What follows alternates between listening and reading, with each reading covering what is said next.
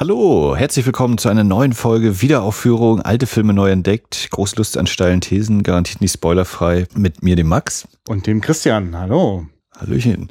Äh, heute Folge 74 und es ist jetzt quasi der Abschluss des äh, Horror-Oktober also es ist noch nicht Ende mit dem Horror Oktober für uns, aber heute, wenn jetzt diese Folge rauskommt, ist der 31. Oktober, ist Halloween und äh, dementsprechend haben wir uns jetzt nochmal schön ein Horrorfilmchen rausgesucht und diesmal, glaube ich, trifft das auch wirklich gut zu im Vergleich zu manchen anderen Grenzgängern, die ja. wir schon hatten. Genau, und wenn ihr nicht irgendwie völlig blind Podcast genießt, dann wisst ihr auch vorher schon, auf was für einen Film ihr euch einlasst, was uns ja die Gelegenheit gibt, noch so ein bisschen herumzuschwadonieren. Und vor allem es ist natürlich jetzt vielleicht ein bisschen schade, dass wir mal vorproduzieren, insofern, dass wir jetzt nicht äh, quasi heute, heute wäre sonst dieser Film eigentlich auch der letzte Film, den wir dann noch gucken müssten von der 13-teiligen Liste, die jeder für sich bei Letterboxd angelegt hat. Ähm, in der Zeit der Aufnahme ist das noch nicht ganz vollbracht. Wie viele Filme hast du bis jetzt geschaut? Na, äh, sieben. Ich glaube, ja, das ist ja, ne? genau. Und ich glaube, ich kämpfe quasi gerade mit meiner Nummer fünf oder Nummer sechs. Ich glaube, Nummer sechs kämpfe ich gerade.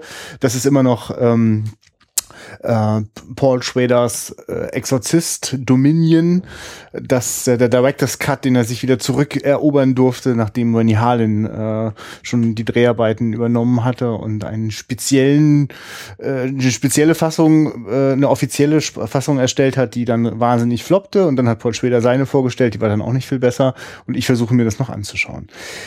Aber nichtsdestotrotz ist für euch gerade Halloween oder ihr hört es eh irgendwann anders, dann ist was auch immer für ein Tag für euch. Aber anlässlich Halloween finde ich es nochmal ganz nett, da nochmal eine Folge rauszuhauen, deswegen netterweise auch schon mal einen Tag vorher. Ähm, aber es gibt ja auch noch so andere Daten so in der, in der Filmgeschichte, so neben Halloween. Und das passt, glaube ich, ganz gut ins Vorgeplänkel heute. Denn äh, wir nehmen das jetzt am 22. Oktober auf. Und mhm. am 21. Oktober 2015, das war ja nun wirklich eine riesen Marketingbombe, die da abge, abge also explodiert ist und ja auch schon lange vorbereitet. Und Max, du als Vorführer hattest auch das Vergnügen, weiß ich gar nicht, hattest du ein Vergnügen, drei jo. Filme gestern Abend vorzuführen? Bis genau. In die Nacht? Back to the Future 1 bis 3, hm. wir hatten die im Original dabei. Äh, und ich habe jetzt auch noch die Zahlen gehört der anderen beiden äh, Kinos in Rostock. Und, ja. Äh, ja, und vor allen Dingen habe ich gehört, dass äh, die Filme gestern in den Charts natürlich äh, 1, 2 und 3 eingenommen haben. Also es gab keinen Film, der gestern mehr Besucher hatte. Nein, wirklich? Ja. Das ist ja krass. Ja, ich meine, andererseits, am Mittwoch ist jetzt eigentlich auch nicht unbedingt der obermega Kinotag, ah, mal, ne? Also, du bist, du kennst dich aus. Ja, stimmt. Das wird die also Statistik stark die, beeinflussen. Die Hauptzahlen sind eben das Wochenende, wo ja. geguckt wird. Und äh, Mittwoch ist ja quasi der letzte Tag. Also in der Regel ist es dann, wenn man weiß, ein Film geht raus und das ist die letzte Chance, dass man nochmal hingeht. Aber sonst ist das jetzt nicht der Übertag eigentlich. Neben dem ausverkauften mhm. Saal des Lichtspieltheater Wundervolls, in dem du arbeitest, kannst du über die anderen Zahlen sprechen? Äh, mhm. Nee, okay, gut, ist klar. Aber es war wohl gut besucht. Ja, das darf genau. man sagen.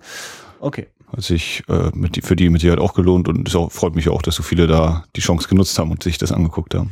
Und ihr habt ja die Originalversion gezeigt, auch ohne Untertitel. Richtig. Und äh, wie waren das? Waren saßen da lauter Leute drin, die das schon gut kannten? Oder? Davon bin ich. Ich habe nicht nochmal gefragt, wie ja. ich es im Januar gemacht hatte, aber das äh, wirkte definitiv so, ja. ja.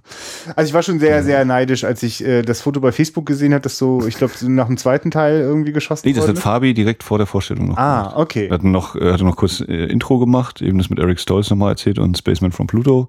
Ja und äh, noch ein T-Shirt verlost von Jaws 19 oder Jaws 19 und äh, ja, dann haben wir gesagt, naja, das ist die Gelegenheit, auch mal ein Foto vom Saal zu haben. Ja, das ist halt geil, weil also, wenn ihr das jetzt gerade hört und denkt, oh, ich würde das Foto jetzt gerne mal sehen, auf ähm, Facebook äh, gibt ja auch den Wiederaufführungs, äh, äh, die, die Seite von der Wiederaufführung und dort habe ich dann das Bild geteilt von dem Lichtspieltheater, wundervoll. Und dann kann man mal raufgucken, diesen kleinen, süßen, wunderschönen Saal, den ich wirklich so sehr liebe, weil es ein ganz moderner Saal ist, in dem ständig geile, alte und äh, tolle neue Arthouse-Sachen kommen.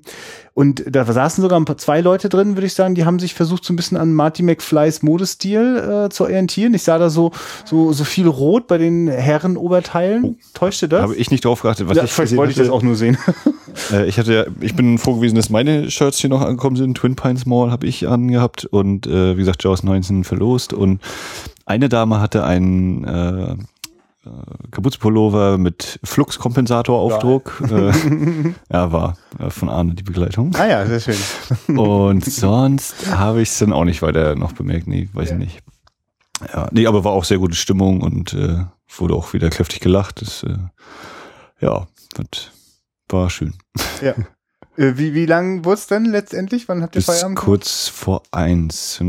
Also der erste Teil war sogar quasi überpünktlich ja. äh, zu Ende mit meinem internen Plan. Dann war aber die Pause zwei Minuten länger als ge gedacht. äh, und dann hat sich zum dritten Teil auch nochmal ein bisschen verzogen und dann ja, bis kurz vor eins und dann hat es halt nochmal ein bisschen, noch mal ein bisschen hier ein, zwei äh, Krümel aufheben und dann war es, glaube ich, halb zwei oder so nach Hause. Du warst jetzt aber nicht die ganze Zeit brav hinter der Kasse, du hast schon mal ein bisschen reingelaufen, ja, wie es dem Publikum so geht. Ich da. habe, äh, genau, ich habe geguckt, ob im Saal alles in Ordnung ist. Ja, nee, ja, ja. Ich, nee, Ey, also, das, auf jeden Fall. Also gerade beim ersten Teil habe ich noch viel, ganz viel mit drin gestanden. Ja. Dann, ja. Ach schön. Und äh, wir, wir sind ja hier im hohen Norden, äh, da sind wir das auch gewohnt, dass man nicht so wahnsinnig gesprächig und euphorisch ist. Aber wie war so die Stimmung in den Pausen? Äh, na, ich habe halt äh, die äh, Kali habe ich immer noch gefragt und äh, wen ich noch so kannte und ja. äh, die haben gesagt, ja, da war sehr gute Stimmung, hab dann immer auch Szenenapplaus dann beim zweiten Teil Ach, vor allem wohl. Ja, das ist ja das Coole. Alle sitzen ja. da, wissen genau, wozu sie sich verabredet haben, da kann man das einfach feiern, ja. Ja.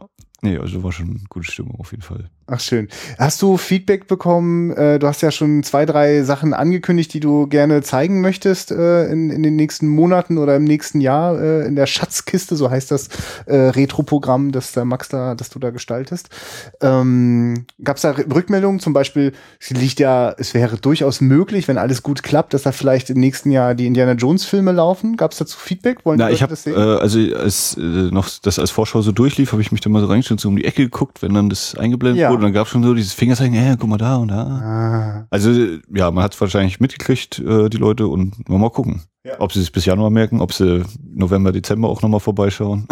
Mach doch mal kurz ein bisschen äh, Werbung ähm, für die Sachen, äh, die jetzt schon feststehen, wo man weiß, hier, wenn man hier nach Rostock kommt, äh, ins Livo, äh, da, da kann man diese Dinger sehen. Äh, ganz kurz, warum ich das übrigens gut finde, dass in diesem unserem Podcast dafür Werbung gemacht wird.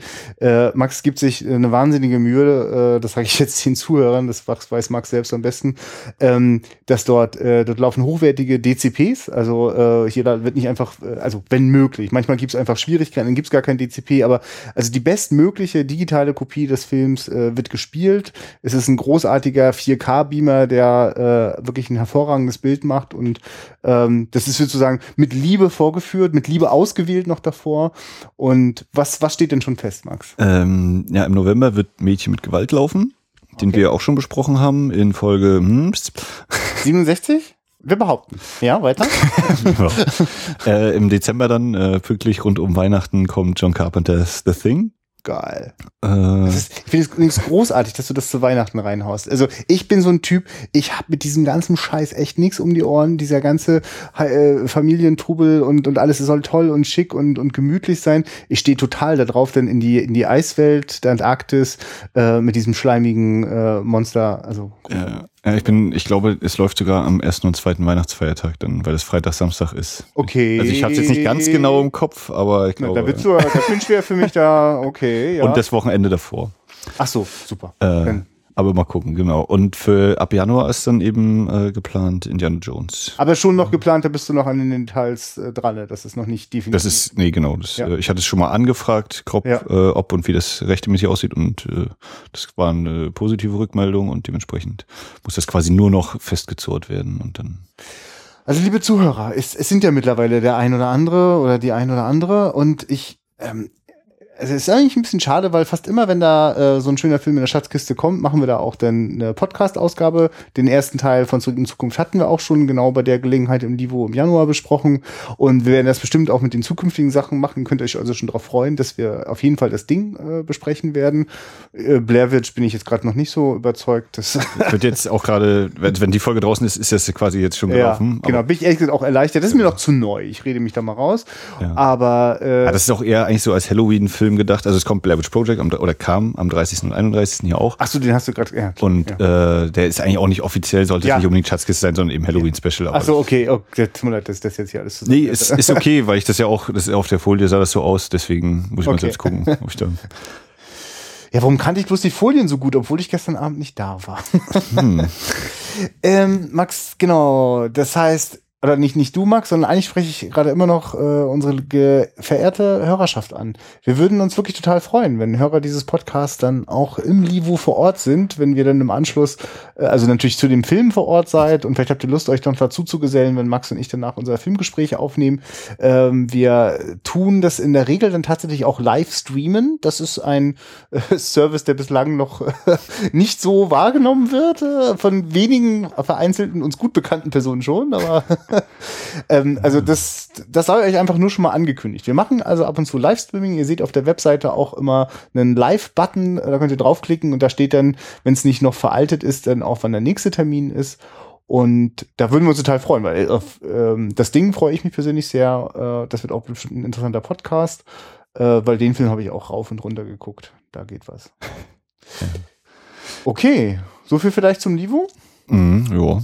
Waren jetzt so zwei, drei Sachen. Ja, also ich, bin, ich, du, ich, ich, bin ja, ich bin ja so ein bisschen äh, euphorisch, was das angeht, weil du musst dir vorstellen, als ich, mein, mein Erstkontakt, ich bin ja seit also von Geburt an hier in Rostock und mein Erstkontakt mit dem Livo war halt, das war halt für mich, da war ich, weiß ich nicht, da war ich vielleicht 14 oder 15 oder so und dann war das halt, da gab es zwar eine Wunschzettelbox, aber es war für mich alles unerreichbar und ich habe da jetzt auch nicht mit den Angestellten dort gesprochen oder mit dem Vorführer mhm. und so. Und das ist eigentlich wird jetzt so ein feuchter Traum von einem 15-Jährigen wahr, so, ne? Quasi äh, so ganz nah an so einem Kino dran zu sein äh, und äh, dass das so ganz intensiv erleben zu dürfen, wenn da, wenn da tolle Filme laufen und man über die sprechen kann und du da halt dafür sorgst, dass da ein Publikum ein Erlebnis davon nimmt. so. Und ich, ich persönlich wäre jetzt noch der Typ, der äh, gerne eben auch, äh, weiß ich nicht, äh, Kieslowskis äh, äh, Filme, äh, also Dekalog dort sehen möchte mit einer mit einem vollen Saal. Ne? Das sind natürlich immer so meine Fantasien auch. Aber äh, hey, beglücke doch erstmal die ganzen 30-somethings mit den ganzen 80er-Granaten. da, da, mhm. das muss noch erlebt werden. Also. Okay. Ja. Also, du hast. Ist das jetzt eigentlich gerade, stelle ich den Film vor oder stellst du den Film vor? Du kennst den haben, Film schon? Genau, ich kenne ihn schon. Also wir haben Dann sag nur kurz also was. In diesem, in diesem Podcast haben wir es ja noch gar nicht gesagt. Also es geht heute um Christine. Ja. Also schon wieder John Carpenter. Oh, da haben wir gleich zweimal John Carpenter in relativ kurzer Zeit voraussichtlich. Ja. Genau, Christine und äh, ja, was soll man sagen? John Carpenter, Regie geführt. Ähm, Keith Gordon, glaube ich, ist einer der Hauptdarsteller, der dann auch selbst äh, Genau, Keith Gordon, der dann auch selbst äh, unter anderem Regisseur geworden ist oder Filme selbst gedreht hat. Und es ist eine Verfilmung eines Stephen King Romans. Roman, ja, ja, ja, richtig. Ja. Äh, mehrere hunderte Seiten, ganz dickes Teil. Das, das Buch kenne ich, den Film kenne ich noch nicht. Ja. Und das, warum landet er bei dir auf der äh, Horror-Oktober-Liste? Oder warum ist er bei dir drauf ich glaub, gelandet? Ich wollte einen Überschneidungspunkt haben auf unserer Liste, dass wir sagen, ah, ja, okay. den zusammen. Und einen, einen Film, den ich auch schon gesehen hatte, wollte ich auch mit draufsetzen. Und äh, ja, ja. Denn bei mir ist er ja auch auf der Liste gelandet mhm. und bei mir ist dort auf der Oktoberliste auch noch The Fog, die ich zum jetzigen Zeitpunkt auch noch nicht gesehen habe. Das sind einfach zwei John Carpenter-Filme aus den 80ern, die ich nicht kenne. Ich bin aber ein großer Freund, ein großer Fan sogar von äh, das Ding aus einer anderen Welt. Und ähm, wertschätze das, was äh, Carpenter mit Halloween losgetreten hat, obwohl ich noch viel mehr äh, bei seinem Frühwerk äh, Assault on Precinct äh, 13 äh, gut finde mm, und ich mit manchen späteren Werk sogar richtig Probleme habe. Also ich bin da hin und her gerissen bei diesem Carpenter und ja, freue mich jetzt einfach da Sachen nachzuholen. Ähm, und ganz ehrlich, ein Film mit einem mordenden Auto, wenn das überhaupt in der Verkürzung so zutrifft, äh, das wäre jetzt wirklich nichts, was ich mir nicht angucken würde. Also das würde ich mir nicht angucken, aber ich kenne das Buch, das ist klasse. Äh, es ist von Stephen King, hä? Und äh, John Carpenter hat daraus einen Film gemacht. Jetzt bin ich neugierig genug. Und du hast scheinbar keine Skrupel, den hier heute mitzubringen. Und ja, ich habe den auch schon wieder eine ganze Weile nicht mehr gesehen und habe auch ja. irgendwie so gedacht, ja, doch, das ist ein guter Anlass, äh, ich weiß ja, auf wen ich mich da, auf wen ich da treffen werde, auf wen ich mich einlasse und ja. äh, wie ich das beim letzten Mal so empfunden habe. Okay. Deswegen. Schön, dass du ja. das noch so offen lässt. Ich bin sehr gespannt. Äh, hat Carpenter die Musik wieder gemacht? Ja. Ach, das, das wird jetzt, glaube ich, für mich schon der beste Moment, wenn ich mir jetzt gleich noch irgendwie so, so ein, weiß ich nicht, irgendwie noch eine Stulle in den Mund schiebe und erstmal Carpenters Synthi-Score losblechert. Dann. Bis gleich. Ja. Wir haben unsere Spritztour beendet. Wir haben ja also kein Auto mehr, mit dem wir weiterfahren können. Doch, ein paar, paar Minuten dauert's, dann, dann fährt's wieder. Ach so, meinst du, ja, stimmt, das ist, arbeitet ja dran. Ja, ich äh, habe mich dazu entschieden, ich möchte heute mal die das DVD-Cover vorlesen oder die die den vermeintlichen Inhalt auf der Rückseite des Covers. Ja, äh, mach das mal. Das ist ja, glaube ich, auch noch eine von den ganz frühen DVDs, wenn ich mir das gerade so angucke, das Cover und die Gestaltung hinten, das erinnert mich so wirklich an die Frühzeit meiner ersten DVD-Einkäufe. Und Copyright 2004 steht hier zumindest erstmal. Ja, das ist schon, okay, dann leg mal los. Und da heißt es zum Thema Christine, ihre üppigen Rundungen provozieren begehrte Blicke, begehrliche Blicke. Ihre knallrote Farbe signalisiert Sex. Sie hört auf den Namen Christine und sie hat den Teufel im Chassis. Sie gehorcht nur dem, dem sie in ihr kaltes Blechherz geschlossen hat. Ja, das steht da. Und wehe denen, die sich ihr in den Weg stellen. Arnie, gespielt von Keith Gordon, kurzsichtig und verklemmt. Liebt nur sein 58er Plymouth Fury, seine Christine. Und sie macht aus ihm einen arroganten Schnösel. Eine Kette unerklärlicher Todesfälle ruft bald die Polizei auf den Plan. Doch erst Dennis, gespielt von John Stockwell, und Lee, gespielt von Alexandra Paul, erkennen, dass Christine hinter allem steckt. Werden sie Christine zur Strecke bringen? Punkt, Punkt, Punkt. Oder ist Christine schneller? Stephen King und John Carpenter schufen den perfekten Horror auf Rädern. Geil. Es ist so ein bisschen so, als wenn der Typ, der irgendwie in den 60er und 70er Jahren für die ganze Bahnhofskino-Filmwelt äh, äh, immer die Trailer getextet hat, wenn der jetzt so quasi im Jahr 2004 einen neuen Job gefunden hat, nämlich für DVD-Cover hinten die Texte schön reißerisch und möglichst ähm, äh, so so äh, sexuell aufgeladen. Das ist mir total wichtig. Ne? Ja, Sex und Gewalt, ne? Ja, das ist krass. Aber ehrlich gesagt, das passt auch ganz schön gut, weil die Erotik rund um dieses Auto, das ist tatsächlich einer von diesen sehr überraschenden Aspekten, mit denen ich nicht gerechnet habe. So, aber da können wir auch, da kommen wir noch mal drauf. Ja. Ja. Ja, also für mich war das ja ein Wiedersehen und ja. äh, ich muss sagen, mir sind wieder ein, zwei Aspekte neu aufgefallen oder anders aufgefallen und ähm, dann bin ich ja auch nicht mehr 18 oder 15 ja. bis 18 oder wie alt ich auch immer ich war, als ich den das erste Mal gesehen habe. Und hast du gedacht, ja, ich glaube, ich weiß, warum der mir so als Jugendlicher sehr viel Spaß bereitet hat. Ja. Und äh, diesmal habe ich eben Sachen auch völlig anders wahrgenommen. So gedacht, ja, krass, das ist auch noch und so und so. Hm. Also mir gefällt er immer noch sehr gut. Ich äh, finde den Film wohl. Es ist so, dass ähm, ich ein paar Mal, wenn wir den jetzt geschaut haben, dachte, ja, ich denke, ich habe den auch irgendwann in meiner Jugend mal gesehen. Also es gab schon so Momente, wo ich so dachte, genau, genau, jetzt hier in der Garage und gleich kommen die bösen Jungs und ich bin mir aber trotzdem nicht sicher. Also ich hatte schon die ganze Zeit das Gefühl, ähm, das, das ist, das ist dieses eingebildete Déjà-vu. Und man darf jetzt nicht unterschätzen, was das natürlich mit mir gemacht hat, dass ich das Buch, äh, das habe ich auch locker vor sowas wie 20 Jahren gelesen und danach nie wieder. Ähm, und ich war jetzt total baff, wie äh, gerade die erste halbe Stunde mich ganz viel äh, wieder in Verbindung mit diesem Buch gebracht hat, dass ich nämlich, ich hatte das mal neulich beim Horror Oktober Podcast schon gesagt, ich erinnere mich noch sehr gut an das Buch, also an alles, was nicht mit diesem Auto zu tun hat, also zumindest nicht mit dem mordenden Auto. Ähm, denn das Buch ist, es ist wirklich, das ist so ein 600 Seiten Schinken mindestens. Ähm, und in dem wird das sehr ausführlich dargestellt, diese ganze Welt in der Highschool und wie man natürlich das Schönste von allen Mädchen haben möchte und der Nerd äh, mit der Brille, der es nicht drauf hat, äh, der aber irgendwie trotzdem auch was ganz Liebenswertes hat und irgendwie ist das eine tolle Freundschaft zwischen dem coolen Typen, aber trotzdem ja nicht so ein obergeilen Typen, ist ja nicht irgendwie der geile Hengst. Ich komme jetzt mit dem Namen Den Dennis. Dennis, Dennis mhm. genau. Dennis quasi ein cooler, aber total normaler Typ.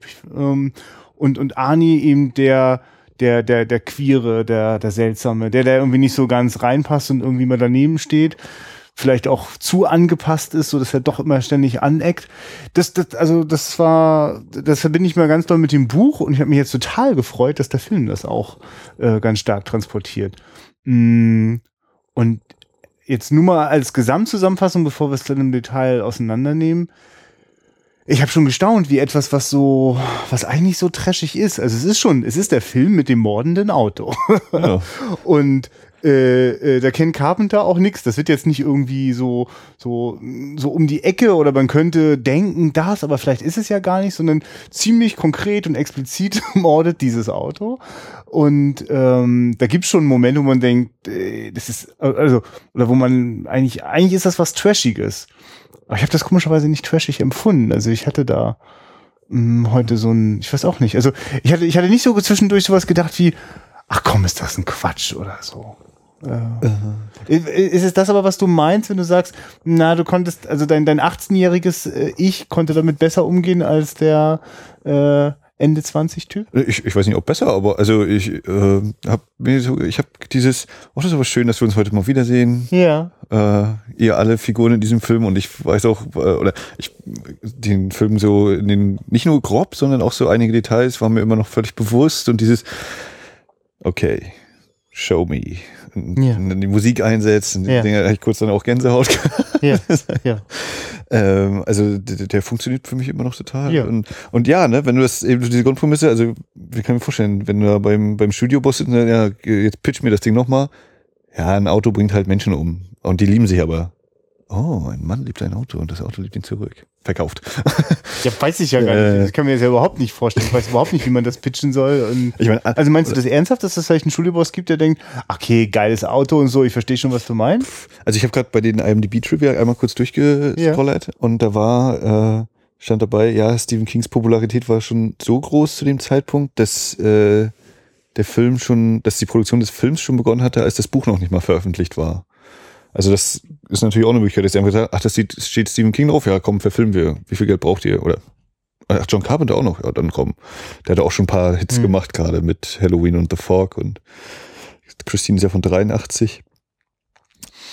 Ja, ich, du, ich, ich steck's ja nicht drin, aber also ich glaube, als ich das Buch gelesen habe, war ja klar, dass es den Film gibt. Ich glaube, es war wirklich so. Es gab wirklich eine Zeit, in der ich einfach äh, also eher so als 12-, 13-Jähriger eine ganze Reihe Stephen King Bücher gelesen habe, weil die zugänglicher für mich waren als die Filme.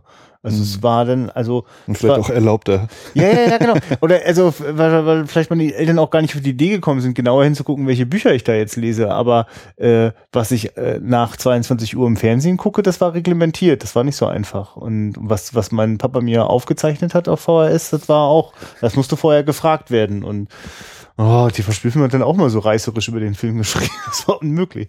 Und ich hatte mal, ich habe hab meine Eltern traumatisiert. Ich habe dieses geschafft, dass sie mir Blue Velvet aufgezeichnet haben, weil sie damit nichts anfangen konnten, weil sie da, also nicht wussten, was das ist. Und äh, das ist ein so dermaßen zutiefst verstörender Film. Ich weiß nicht, ob meine Eltern nur ein paar Szenen davon gesehen haben, äh, aber das hat eben dafür gesorgt, dass fortan äh, sehr, sehr skeptisch geschaut worden ist, wenn ich gesagt habe, dass nach 22 Uhr äh, ein Film für mich aufgezeichnet werden soll. Also das hat dann oft ja nicht mehr geklappt, weil Äh, naja, so, okay, das heißt, ähm, ich, genau, ich wusste also irgendwie, dass es da diesen Film gibt. Ähm, ich, warum, wie komme ich jetzt drauf? Äh, den Film. Ja, genau, ist ja auch vielleicht nicht mehr so wichtig, äh, weil so konkret kann ich mich auch nicht mehr an das Buch erinnern, dass ich jetzt irgendwie Vergleiche ziehen könnte.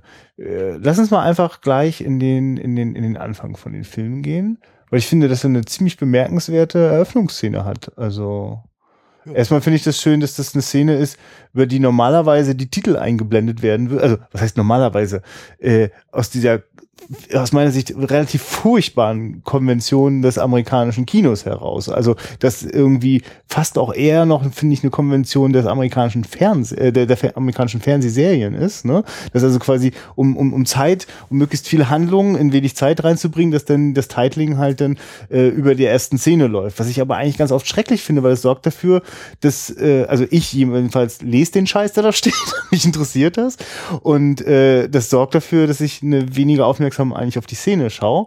Und äh, deswegen mag ich sehr, was noch weiß was ich, wie kann man das mal verkürzt sagen, so zu, zu Hitchcock-Zeiten, also quasi es eine eigene Vorspannsequenz ja. gegeben hat. Oder eben so der Woody Allen-Weg, äh, äh, Woody Allen hat wirklich in jedem seiner Filme mit immer dem gleichen Titling, immer weiße Schrift auf schwarz, äh, äh, immer ein, ein Vorspann, darüber läuft eine Mucke, manchmal vielleicht auch keine, aber es ist en bloc. Das kommt, bevor das erste Filmbild kommt. Und äh, so ist es hier auch bei äh, Christine.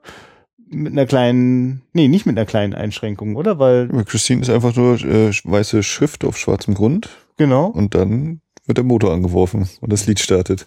Genau. Und wir sind in den 50er Jahren in Detroit und wir sind äh, mitten auf einer großen äh, Auto, also mitten in einer Autofertigungshalle und äh, erleben sozusagen die Geburtsstunde von Christine. Und die Geburtsstunde ist auch gleichzeitig ein erstes Herantasten daran, wie es dem Menschen äh, wehtun kann und wie es ihn auch töten kann großartig. Also weil es auch so herrlich zufällige äh, äh, Unfälle sind, also die, die das noch so ein bisschen im Wagen lassen.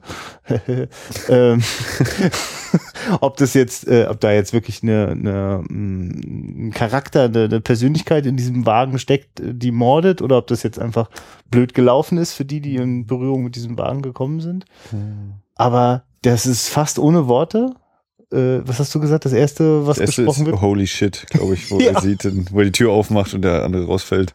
Und ansonsten ja. ist das wirklich eine wunderschöne Montage aus einen tollen, äh, also so diesen klassischen äh, Perspektiven, wenn wenn die Kamera ans Auto befestigt ist und das Auto bewegt sich auf diesem äh, ähm, Fließband, Fließband ja, voran, genau. Und äh, das passiert halt alles ganz langsam und ruhig und so haben wir viel Zeit, so die die Formen und Kurven dieses Wagens äh, wahrzunehmen, auch wie so die Leute darum äh, herumfuhrwerken. Also das Ganze hat, eigentlich finde ich das eine total schöne Einstimmung auf einen Film, der so eine, so eine permanente Grundspannung hat, ohne dass das was in, äh, in, in, der, in der Richtung dieser, also für mich jetzt, also ich habe nicht dieses Nägelknabbergefühl aller von mir aus Halloween, um jetzt vielleicht einen Film von Carpenter zu nehmen. Also wenn ich jetzt dran denke an The Thing, und dann gibt's diesen Moment, wo die den Bluttest machen, ne? Und wirklich, also da weiß ich noch, da ist mir, da, da konnte ich mich kaum ruhig halten. Das war ganz, ganz furchtbar zu ertragen, diese Spannung. Das steckt nicht für mich in Christine drin, aber es gibt so eine Grundspannung und ich bin immer sozusagen mh, mm, ja, na, ich bin so gebannt neugierig, was wohl jetzt als nächstes passiert. Und das, das finde ich kommt schon gut rüber, so in dieser Anfangssequenz. Und gleichzeitig halt auch viel Stimmung, viel, viel so, so, so Zeitfarbe, so, ne? Also das, mhm. ich weiß gar nicht, ist da schon klasse, äh, Musik aus der Zeit, so, so ein, ja klar, der, der Einstiegssong ist es gleich, äh, Bad to the Bone, genau. Mhm. Und dann später ist es dann noch ein Song, den äh, der eine schwarze Arbeiter sich dort anmacht, ne, bei dem er dann auch. Genau, und, und die Songs kommentieren ja auch immer äh, die ganze Geschichte. Also ist mir heute deutlich stärker aufgefallen, ah. als ich das sonst gesehen habe. Also es ja. geht ja irgendwie, der, wenn der in das Auto einsteigt und mit seiner Zigarre und sich hinsetzt und das Radio anmacht, dann ist irgendwie Let me tell you how it will go. Ah ja. Äh, also ich mache dir jetzt mal die Ansage, wie das hier läuft mhm. und irgendwie so, oder dann geht der Text auch noch weiter. Und das ist ja dann auch, äh, im Film kommt es ja dann immer wieder eben, ja, I, I forever love you mhm. und love me back und ja, und äh, ich finde das, ein, also der äh, eine Arbeiter, der da die Hand äh, von der Motorhaube zertrümmert kriegt. Bei dem hätte ich jetzt keine wirkliche Begründung oder welche in Anführungszeichen Schuld bei ihm liegen könnte, aber mhm. bei dem bei dem anderen ist ja wirklich schon so, ne, wie er die Zigarre abascht auf das zwar noch verdeckte ja, ja. Äh, Polster, aber schon klar ist, Nee, Junge, das machst du mal besser nicht. Ja. Dafür musst du dann auch gleich büßen. auch stark. Ja, und was du eben meintest hier, wenn das Auto, äh, wenn die Kamera sozusagen am Auto befestigt ist, ist auch stark, äh, wie dann eben in dem Rückspiegel wir mhm. natürlich auch den einen beobachten, wie er da mitläuft, also wie diese ganze, das ganze Bild immer durchkomponiert ist. Also ich mag das sowieso, ähm, dieses Breitbild, was Carpenter ja immer nimmt, die 235 ja. zu 1 und äh, ich glaube bei J.J. Abrams sagen sie es immer, ne, dass er so auf Lensflare steht und hier ist es ja noch echtes, also kein mhm. irgendwie gezaubertes oder sonst wie, sondern wenn dann da mal das Licht nachher angeht in der Nacht und dieser fette Lichtstreifen von links nach rechts und noch voll übers Bild hinausgeht wahrscheinlich äh, zu sehen, ist das, das hat was. Ja. ja, um ehrlich zu sein, ist es der erste CinemaScope-Film, den ich sehe, bei dem diese Lensflares extrem bewusst und gezielt eingesetzt werden. Also, also sie sind ganz entscheidend, äh, äh, sind sie ein, ein Teil des Charakters von Christine, weil es gibt mehrfach Momente, in denen dieses Auto zentriert und in der Mitte dieses breiten Cinema Cinemascope-Bildes steht, meistens irgendwo im Schatten. Wir hören vielleicht einen Motor irgendwie schon so ein bisschen. Oder das rum. Lied. Ja, oder ein Lied, genau. Und wenn dann die Scheinwerfer angehen, in die, da sind wirklich zwei krasse äh, Lichtprojektoren eingebaut, das ist wirklich, und wenn die dann direkt in die Linse schießen, äh, also wer das jetzt gerade nicht weiß, was mit diesen Lensflares gemeint ist, dann, äh, also nur der technische, nee, den erkläre ich vielleicht lieber nicht, das dauert zu lang, aber jedenfalls sorgt es dafür, dass äh, wir nicht einfach nur äh, einen, einen großen Lichtkreis sehen, wo die Lichtquellen sind, sondern einen äh, horizontalen, langgezogenen Streifen und manchmal sogar mehrere so eine Streifen, so eine, so eine Lichtlinien. Und das sieht dann eigentlich so aus, wie als würde einmal das Bild so in der horizontalen durchgesäbelt werden mit Licht. Und das zu machen, wenn Christine quasi äh, etwas anleuchtet, heißt es, dass sie äh, irgendetwas macht, was äh, entweder übernatürlich oder tödlich ist. Und äh, das gibt der Sache, also eigentlich ist, ist, ist diese, sind diese Lensflares wirklich die, äh, die übernatürliche Komponente. Also wann immer sozusagen ein besonderer Lichteinsatz ja, kommt. Das und, das ne? Grün, und wenn das Radio grün leuchtet. Genau, ja, richtig. Ja, aber es wird halt sozusagen über die, äh, über die äh, Ebene des, des Lichtes erzählt. Deswegen fand ich das wirklich so beeindruckend. Also zum Beispiel gab es im Moment, ähm, also das ist jetzt vielleicht wirklich nochmal ein bisschen ein technisches Detail, aber in diesem CinemaScope ist es auch ein Nebeneffekt, weil es sind spezielle Linsen, äh, die verwendet werden, dass auch der Hintergrund extrem unscharf und extrem abstrakt unscharf ist. Also das heißt, der Hintergrund, wenn man darauf achtet, ist auch so verzerrt und unruhig. Das ist eine andere Unschärfe, als du mit heutigen äh, super schicken äh, Hochglanzlinsen bekommst. Und äh, in dieser schmutzigen Unschärfe ist einmal auch Christine zu sehen ähm, und hat noch nicht das Licht an oder doch, das ist, Licht ist schon an, aber das Licht ist noch nicht genau auf die Kamera gerichtet. Und in dem Moment, wo das Licht direkt auf der Kamera gerichtet ist, war der Wagen noch unscharf mit seinen Lichtquellen, aber die Lensflares sind schon scharf und zerreißen wieder das Bild so in der Mitte. Also, das sind Sachen, die sind nicht zufällig. Das ist eindeutig nee, also äh, ne, in, in, die, in die Bildkommission mit einbezogen.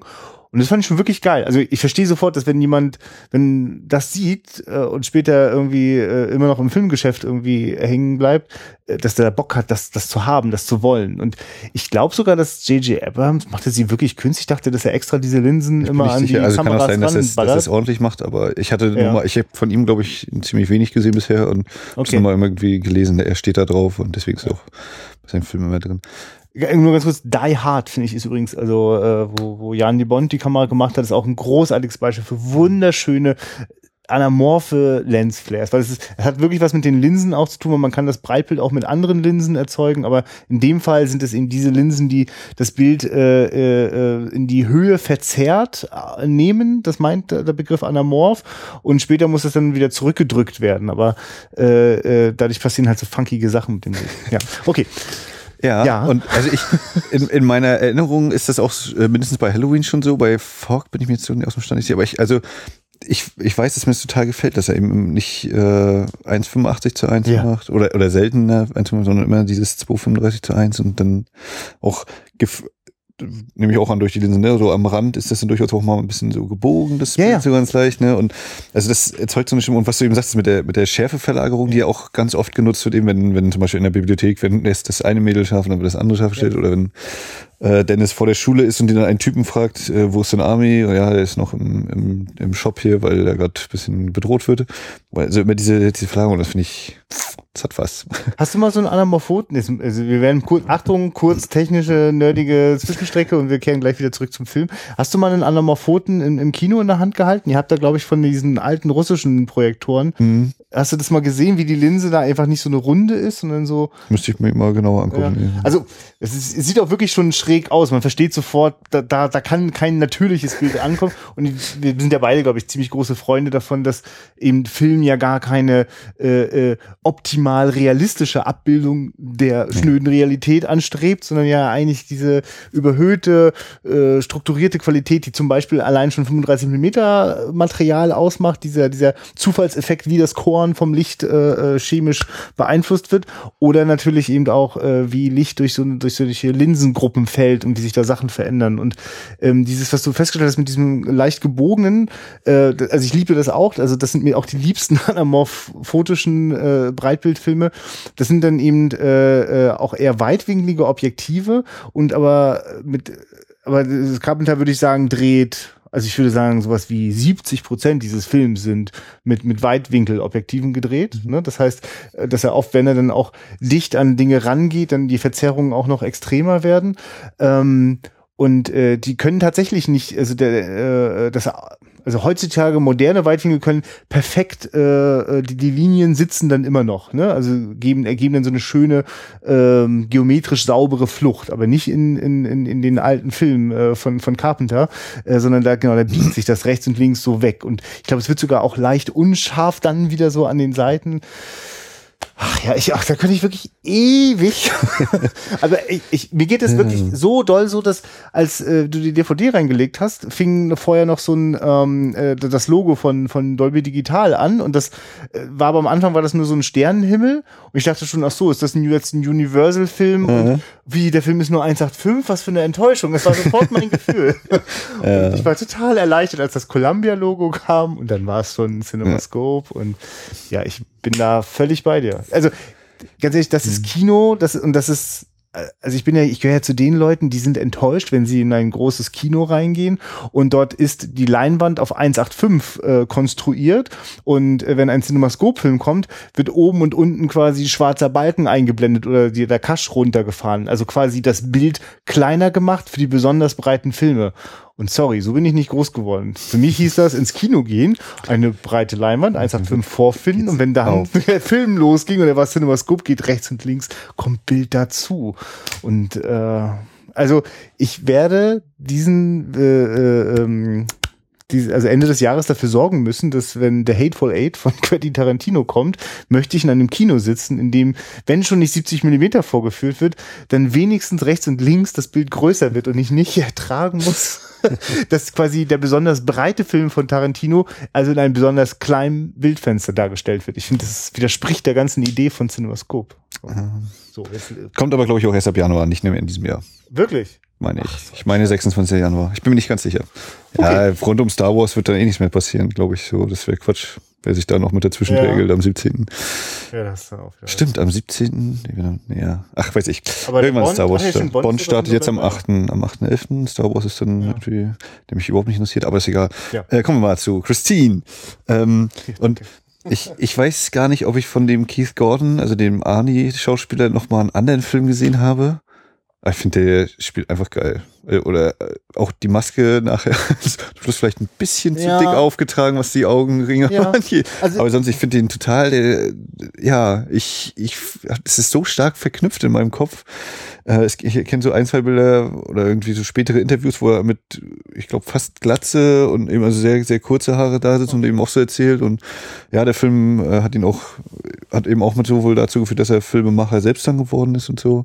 Ach so. Und, äh, weißt du das konkreter zufällig, was der so getrieben hat? Es, er hat noch ein oder zwei Filme gedreht, selbst irgendwie, meine ich. Aber, jetzt, Aber gesehen ja, okay. oder so kann ich nicht. Ich kenne diese Fresse. Ich dachte, du kannst mir jetzt gerade noch äh, anliefern, wo.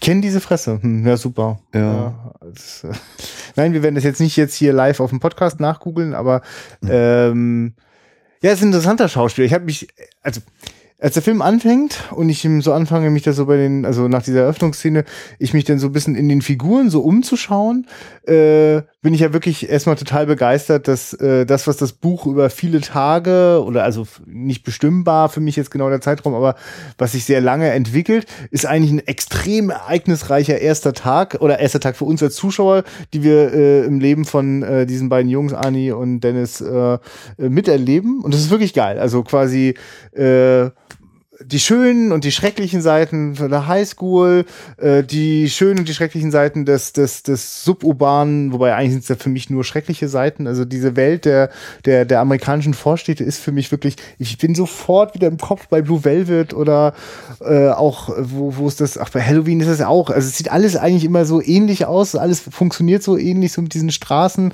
Ähm, und eigentlich ist das kein, eigentlich ist das kein guter Ort, um groß zu werden. Aber genau, das heißt, wir erleben auch da, wie, wie so gerade die Familie von Ani so tickt. Ne? Das wird alles schön angerissen.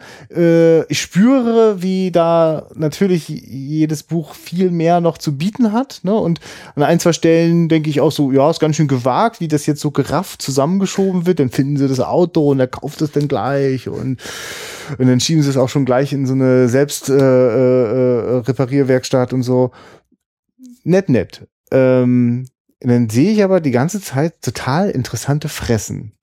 Und dazu will ich mal kurz festhalten, dass ich schon die ganze Zeit denke, was für eine Frechheit, dass die Leute alle deutlich älter sind als die 17, 18, die sie darstellen sollen. Das ist schon ja. so okay. Aber ich kann davor sofort hinweg gucken, weil ich finde die Besetzung total geil, was so die Fressen angeht also Keith David ist Arnie. Äh, weißt du vielleicht den Namen von Keith dem? Gordon ist Keith Gordon. Und das andere ist äh, John Stockwell. Ja. Hat der nicht einen Bruder Dean Stockwell? Oder gibt es da nicht auch einen Stockwell? Ja, es gibt einen Dean Stockwell, ja, aber das weiß ich nicht, ob die verwandt sind. John Stockwell. John Stockwell, genau. Und das ist so eine Fresse, wo ich jetzt erst denke, weil ich das nicht mehr, weil ich natürlich äh, quasi noch, auch wenn ich vielleicht irgendwann mal gesehen habe, war es für mich natürlich wie neu heute. Also ich weiß nicht genau, ist das jetzt eigentlich meine Hauptfigur? Und denkst so, ein bisschen blass für die Hauptfigur. So, ne? Irgendwie bin ich so ein bisschen so, oh, so eine, so ein bisschen, bisschen Akne auch und, oh, und so richtig überzeugend ist er nicht. Aber dann merke ich, dass das so bei allen Figuren eigentlich so ist. Selbst die total hübschen Mädels sind jetzt nicht so unendlich hübsch, so, ne? Also nicht so eine, weiß ich nicht, also ich, ich finde das total toll, dass die, dass das eine angenehme Normalität hat. Dass auch jetzt die Schule, der Schulort ist jetzt nicht so total überdreht, so alles wirkt so auf eine Ange ich find, mochte dass das hatte so ein bisschen fast was von ich weiß gar nicht, ob das eine bewusste Entscheidung ist. Doch, also ich nehme das als was, was gezielt ist. Also, mm, das war frei von, von, von Hochglanz, auch so ein bisschen spröde, so. Mhm. Das hat mir, das hat mir extra ganz schön imponiert. Also ich bin sehr schnell in diese Welt reingekommen und äh, wirklich auch so ein kleines bisschen, ach ja, stimmt, ich weiß, ich gucke jetzt eigentlich einen Horrorfilm mit einem mordenden Auto, aber lasst euch ruhig noch ein bisschen Zeit. Und das ist, glaube ich, auch ein Punkt, äh, weswegen der Film für mich auch immer noch funktioniert und äh, was, was das auch so äh, interessant macht, dass du zwar groß überall Christine drüber stehen hast und dieser Wagen und der ist so total knallrot und der ist total hm. cool hm. und bringt Menschen um, was nicht so cool ist. Aber der Hauptpunkt ist, dass du mit diesem Arnie äh, also haupt, oder ich hauptsächlich mit diesem Arnie eben mit äh, erlebst diese ganze Geschichte und das ist eben nicht äh, das Auto ist ist diese das Zentrum der Geschichte, sondern der Arnie und seine Entwicklung oder eben oder sehe ich eben, es ist die Pubertät, er, ja. das sexuelle Erwachen ja. ist klar, wird immer wieder angesagt und er äh, lehnt sich langsam gegen seine Eltern auf, was ja auch in zwei, drei Dialogen dann immer wieder mal mhm. da geschildert wird und so. Und das ist eigentlich dieses, ne? Oder was ich eben so da rausziehe. Man kann sicherlich auch sagen, oh, ist langweilig, ich will mehr Autoszenen sehen. Könnte ich mir auch vorstellen, dass es diejenigen gibt. Aber für mich ist eben gerade äh, dass, dass das nicht eben nur so oberflächliches Spektakel ist, sondern eben, da ist eine Geschichte, es geht um jemanden, der heranwächst, was meines Erachtens oft ist bei Stephen King. Und ich musste eben gerade so denken, ja, eigentlich ist das ein ziemlich gutes Komplementärstück zu Carrie.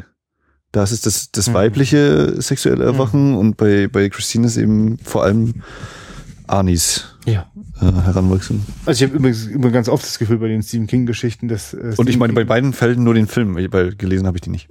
ja, nee, aber also, ja. aber du, genau, das, das, also bei Christine kann ich das bestätigen, Carrie kenne ich selbst auch nicht, aber ähm, ich äh, aber du kennst auch die, die, die, mindestens aus dem Film die Geschichte von Stand by Me, also dieses äh, äh, dieses Großwerden und, und die Herausforderungen, die einem sozusagen an der Schwelle zum Erwachsensein bevorstehen, die in, in, in spannende, ins Fantastische, ins Horror-Genre abdriftende äh, zu überhöhen, das, das ist ganz klar Stephen Kings große Kunst. Also oder das sind die mhm. Sachen, die ich besonders an ihm schätze. Ich kenne, ehrlich gesagt, kenne ich diese Fantasy-Geschichten wie ähm, äh, der, der schwarze Turm. Dunkle Turm, ne? Der dunkle Turm. Das kenne ich zum Beispiel jetzt gar nicht, weiß ich gar mhm. nicht. Aber wäre vielleicht mal interessant zu gucken, was da so die eigentlichen, die die Plots sind, ne? Also das, was da eigentlich mit den Figuren passiert, neben dem ganzen Drumherum. Aber äh, das, das Gute, dass du mal auch ganz konkret davon sprichst, genau, diese sexuelle Erwachen, das äh, erst, also so typisch so, wie man das, ähm, äh, also ich sitze mal wieder in riesengroßen äh, äh, Autos und die fahren auf riesenbreiten Straßen und äh, äh, die, die Jungen spielen Football und die Mädels sind Cheerleader und man versucht sich äh, äh, leise tuschelnd in der Bibliothek zu verabreden und so. Da sind also eine Menge Stereotypen drin, die da ganz gut abgefeiert werden. Aber auch das wird ja interessant noch halbwegs gebrochen, ne? dafür, dass der Dennis eigentlich so anscheinend mit einer der, der guten Spieler ist äh, ist er eben nicht mit der Nummer 1 Cheerleaderin zusammen und äh, hat ist ist auch nicht nur unter diese Sportjungs, also mit denen ist er auch befreundet, logischerweise, aber er hat eben auch seinen Ani als eigentlich besten Freund, was ich auch interessant finde, dass das nie wirklich aufklärt, warum ist das so? Ist das nicht eigentlich sehr merkwürdig, dass er diesen Versager da so mit dem befreundet ist? Oder warum sind die zusammen? Oh, das, oder beziehungsweise andersrum noch. Ich finde gerade in der ersten oder in den ersten Szenen, äh, bevor wir dann so langsam darauf umschwenken, äh, wir müssen uns mal eine Frau für dich mhm. aussuchen, ist da durchaus auch so ein äh, homoerotischer Subtext, finde ich, ja. drin. Ganz Der, der, ist sogar so stark, dass ich äh. mich währenddessen gefragt habe, gab es das eigentlich im Buch? Wurde das irgendwie an der Stelle mhm. ne, erweitert? Ja, ja, also das sehe ich auch so. Also das sehe ich ja auch in dem Frust äh, dieser, dieser Jungs-Gang, die dann den Ani sich da zur mhm. Seite nimmt und ihn da äh, mobbt da, da, da ist ja auch ganz viel unterdrückte ja, äh, Gefühlssachen äh, sind ja, also ähm, also genau dieses äh, also diese diese das Coming of Age was was was dort mhm. äh, den den Figuren passiert äh, da muss ich dir ganz ehrlich sagen war ich richtig baff ich wusste, dass Stephen King das gut kann, dass er es in seinen Büchern gut kann, aber ich wusste nicht, dass schon Carpenter das in seinen Filmen auf den Punkt erzählen kann. Ich bin wirklich angetan und ich sage dir, während wir das so gucken und weil auch die ganze Zeit diese alte Rock'n'Roll-Musik über die Radios kommt, denke ich, verdammt, ich muss mal dringend einen anderen John Carpenter-Film mal nachholen, den ich auch noch nie gesehen habe. Nämlich den Film, in dem Kurt Russell Elvis spielt.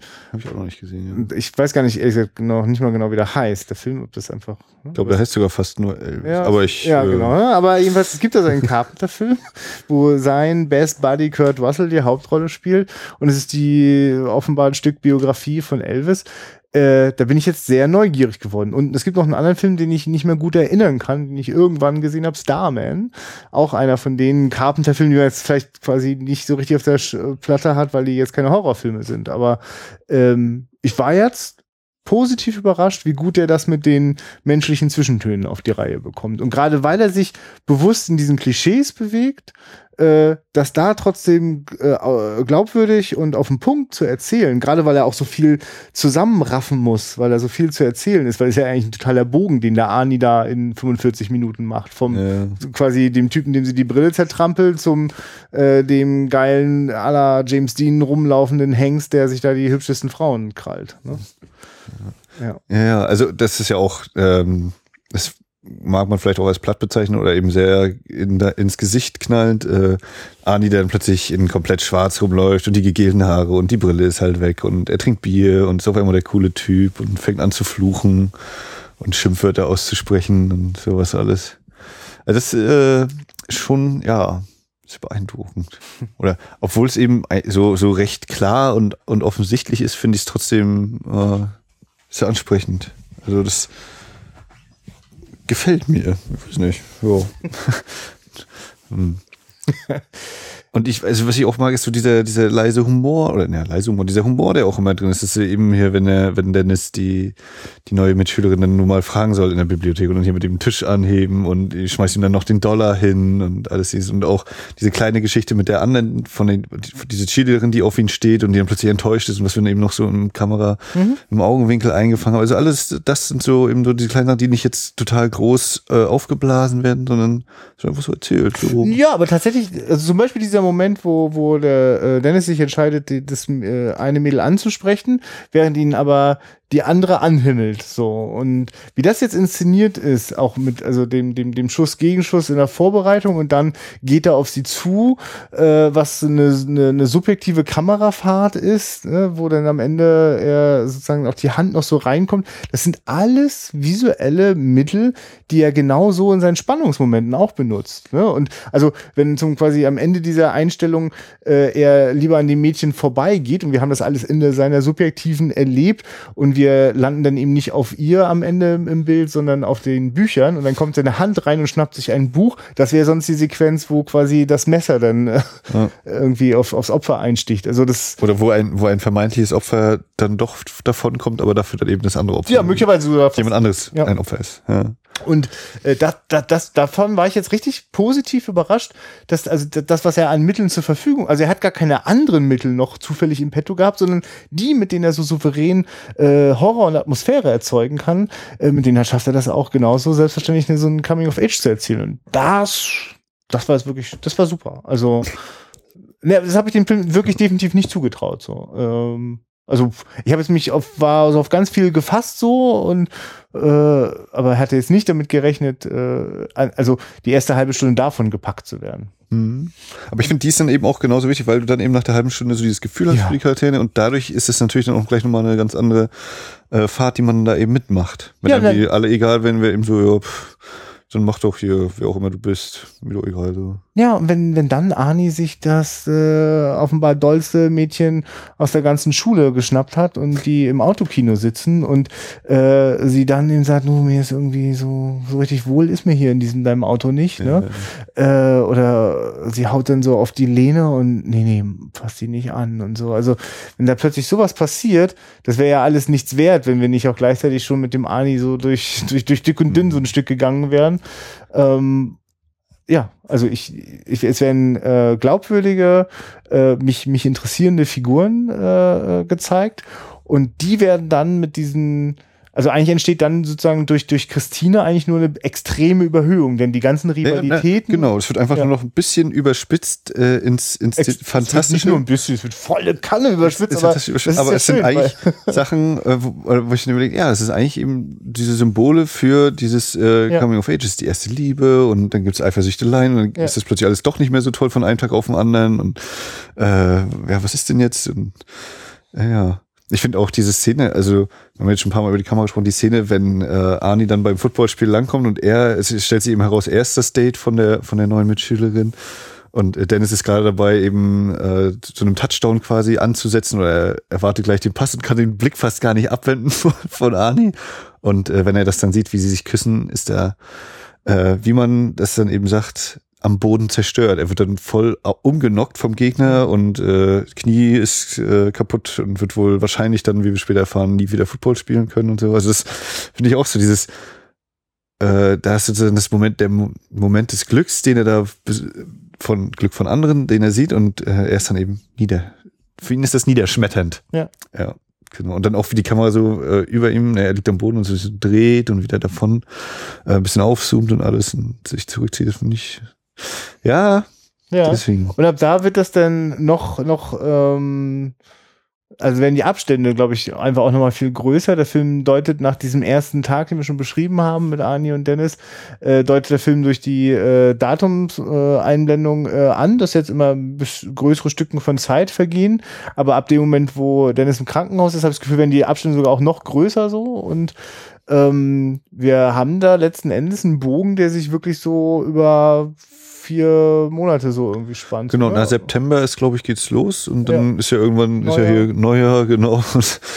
Äh, ja, genau, also so Herbst und Winter ja. da reingeworfen.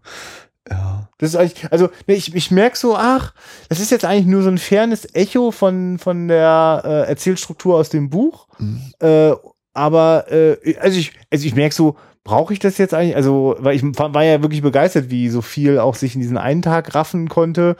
Warum nicht das andere auch noch? Und dann dachte ich erst, irgendwie wirkt es manchmal etwas willkürlich, wenn dann so unten rechts äh, irgendwie 9. Oktober eingeblendet wird. Aber man gewöhnt sich da so ein bisschen dran und dann bin ich eigentlich sogar dankbar, dass es nicht noch irgendwie, also es gibt ja jetzt nicht irgendwelche Zwischenbilder, in denen noch irgendwie Zeit vergeht oder sowas. Ne? Insofern mhm. ist er da ganz, ganz nüchtern und trocken. Äh, du hattest, äh, als wir so geguckt hatten, ähm, einmal so gesagt, ah, da habe ich in den Deleted Scenes noch eine Szene gesehen, wie ja. der Auspuff abfällt, ziemlich am Anfang, ja. wenn sie die in die äh, äh selbst selbst ist der Mann Garage schieben.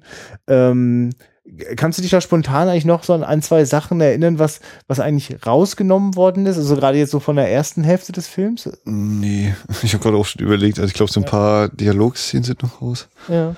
Nee, ich jetzt auf jeden also, Fall. Also es gibt definitiv Momente, also jetzt mal so ein Beispiel, ähm, der erste Mord, den wir, also seit, seit Ani Besitzer von Christine ist, äh, ist dann einer von den Jungs, die äh, Ani immer fertig gemacht haben.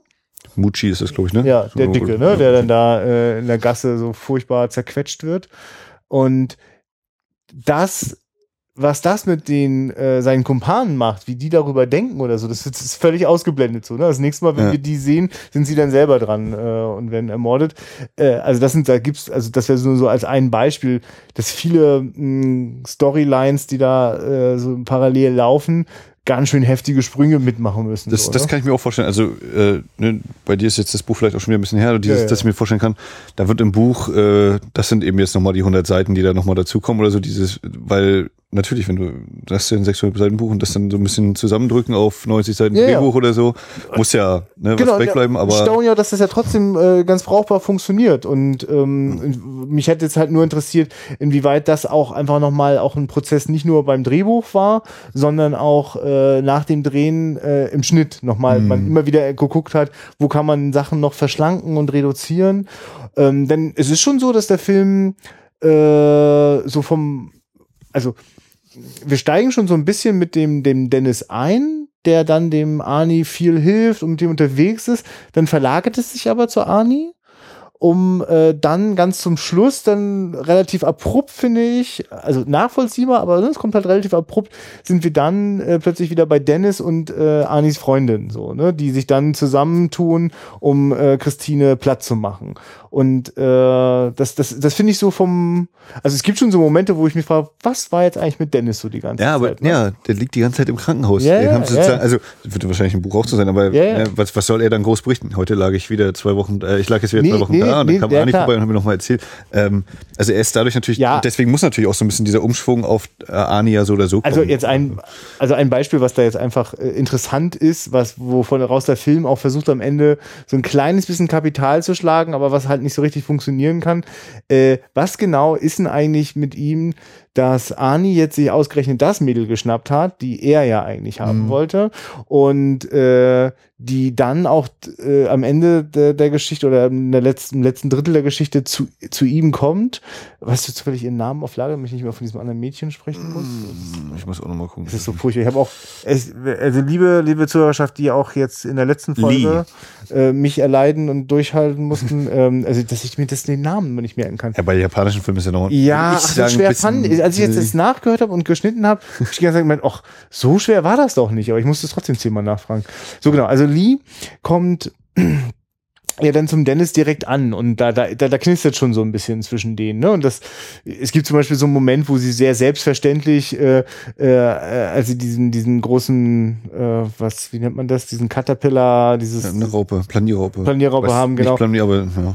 Genau, als sie dann da so äh, äh, zu ihm steigt äh, und hat sie gleich so den Arm um ihn gelegt und so. Das, das also ich habe so das Gefühl, da fehlt anderthalb ja. Szenen so, ne, die das nochmal zwischen denen so ein bisschen ja. gebracht hätten. Ich will damit jetzt gar nicht sagen, dass ich das jetzt vermisst hätte. Ich merke nur einfach, es würde mich nicht wundern, wenn da eine ganze Reihe so von solchen Momenten im, im, im, im Schnittraum äh, liegen geblieben sind. Und ich glaube, das ist wahrscheinlich was, was ich als positiv empfinde, weil ich mir das selber ausfüllen kann.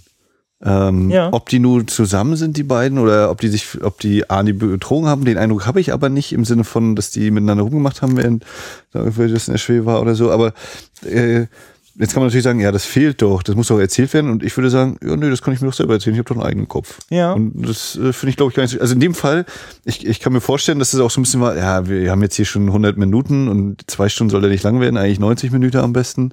Äh, wir müssen jetzt noch ein bisschen was raushauen. Äh, dass es deswegen rausfliegen musste, obwohl es eigentlich drin sein sollte und erzählt werden sollte, aber ich finde es in dem Fall sogar positiv, ist ein Vorteil. Hm. Hm. Ja, also ich, also ich mit so einem Gesamtblick auf den Film mag ich sehr, was dort in der ersten halben Stunde passiert. Also auch, was für eine tolle Figur das ist, ja auch weil die so toll gespielt wird, äh, von dem Typen, der dort, äh, die, dem die Werkstatt dort gehört. Mhm, Robert ja. Prosky ist ja. der Schauspieler und ja. Danell ist der, heißt die Rolle. Ja.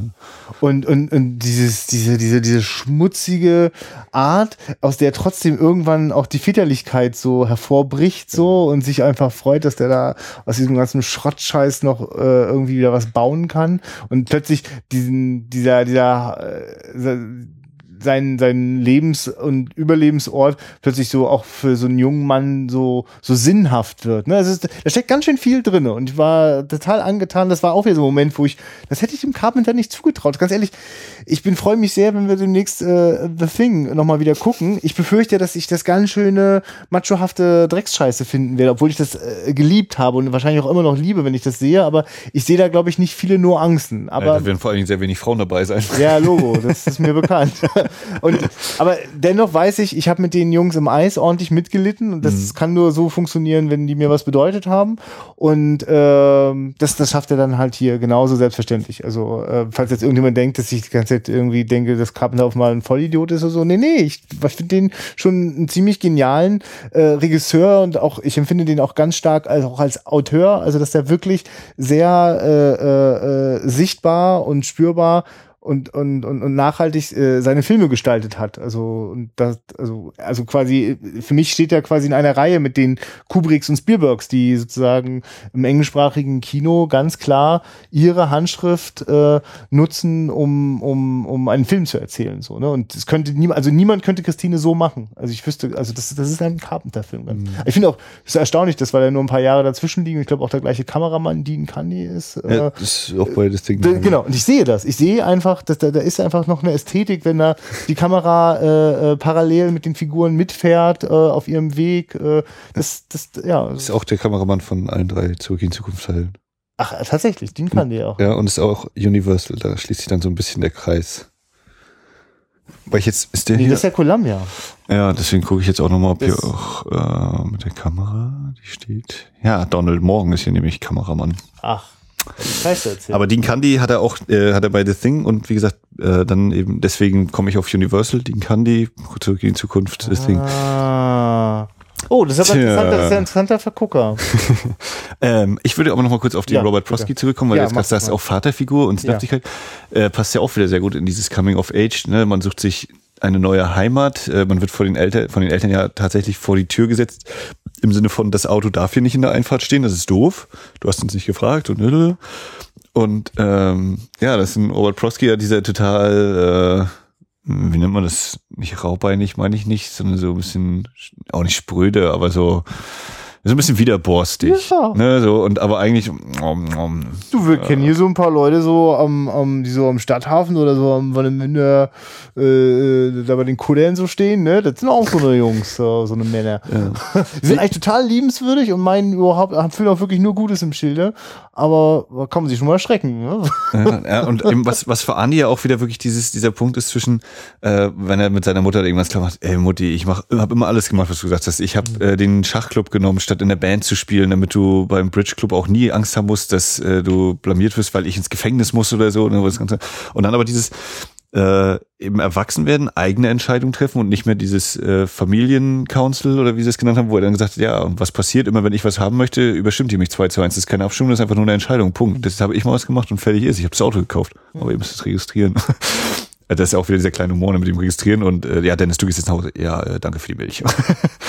Total angespannte Situation. Und ähm, genau, diese eigene Entscheidung treffen und äh, ja, vielleicht auch eigene Interessen eben erstmal entdecken und die dann auch, äh, oder Hobbys und die dann eben auch zu verfolgen, wobei das hier natürlich ein bisschen äh, nicht so äh, gut dann ausgeht, weil er, wenn er das so manisch verfolgt, sein Hobby mit dem Auto. äh, aber das ist genau ja auch wieder ein so ein Aspekt des, des, der Pubertät, die dann vielleicht ein bisschen später bei ihm einsetzt, könnte man vielleicht dagegen halten, aber ja, das.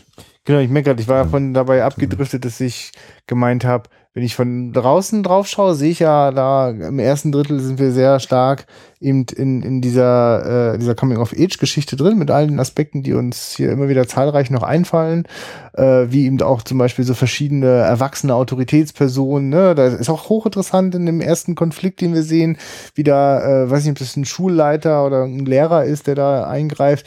Das ist echt spannend, was da so, was da so passiert, wie so, wie so Konflikte geklärt, beziehungsweise eben auch nicht geklärt werden und die Kinder oder die Jugendlichen damit allein gelassen werden. All das äh, tritt dann wirklich massiv einen Schritt zurück. In dem Moment, wo Christine ganz klar als mordendes äh, Ungetüm etabliert ist. Ab, das ist übrigens auch interessant, wie ab dem Moment, wo das erste Mal davon geredet wird, also ganz klar geredet wird, dass die mordet, äh, ist auch der Einsatz für äh, Carpenter Synthesizer Musik. Da habe ich mich wirklich weggeschmissen, wenn der, also es gibt so einen alten Typen, der den Wagen dem Ani verkauft hat.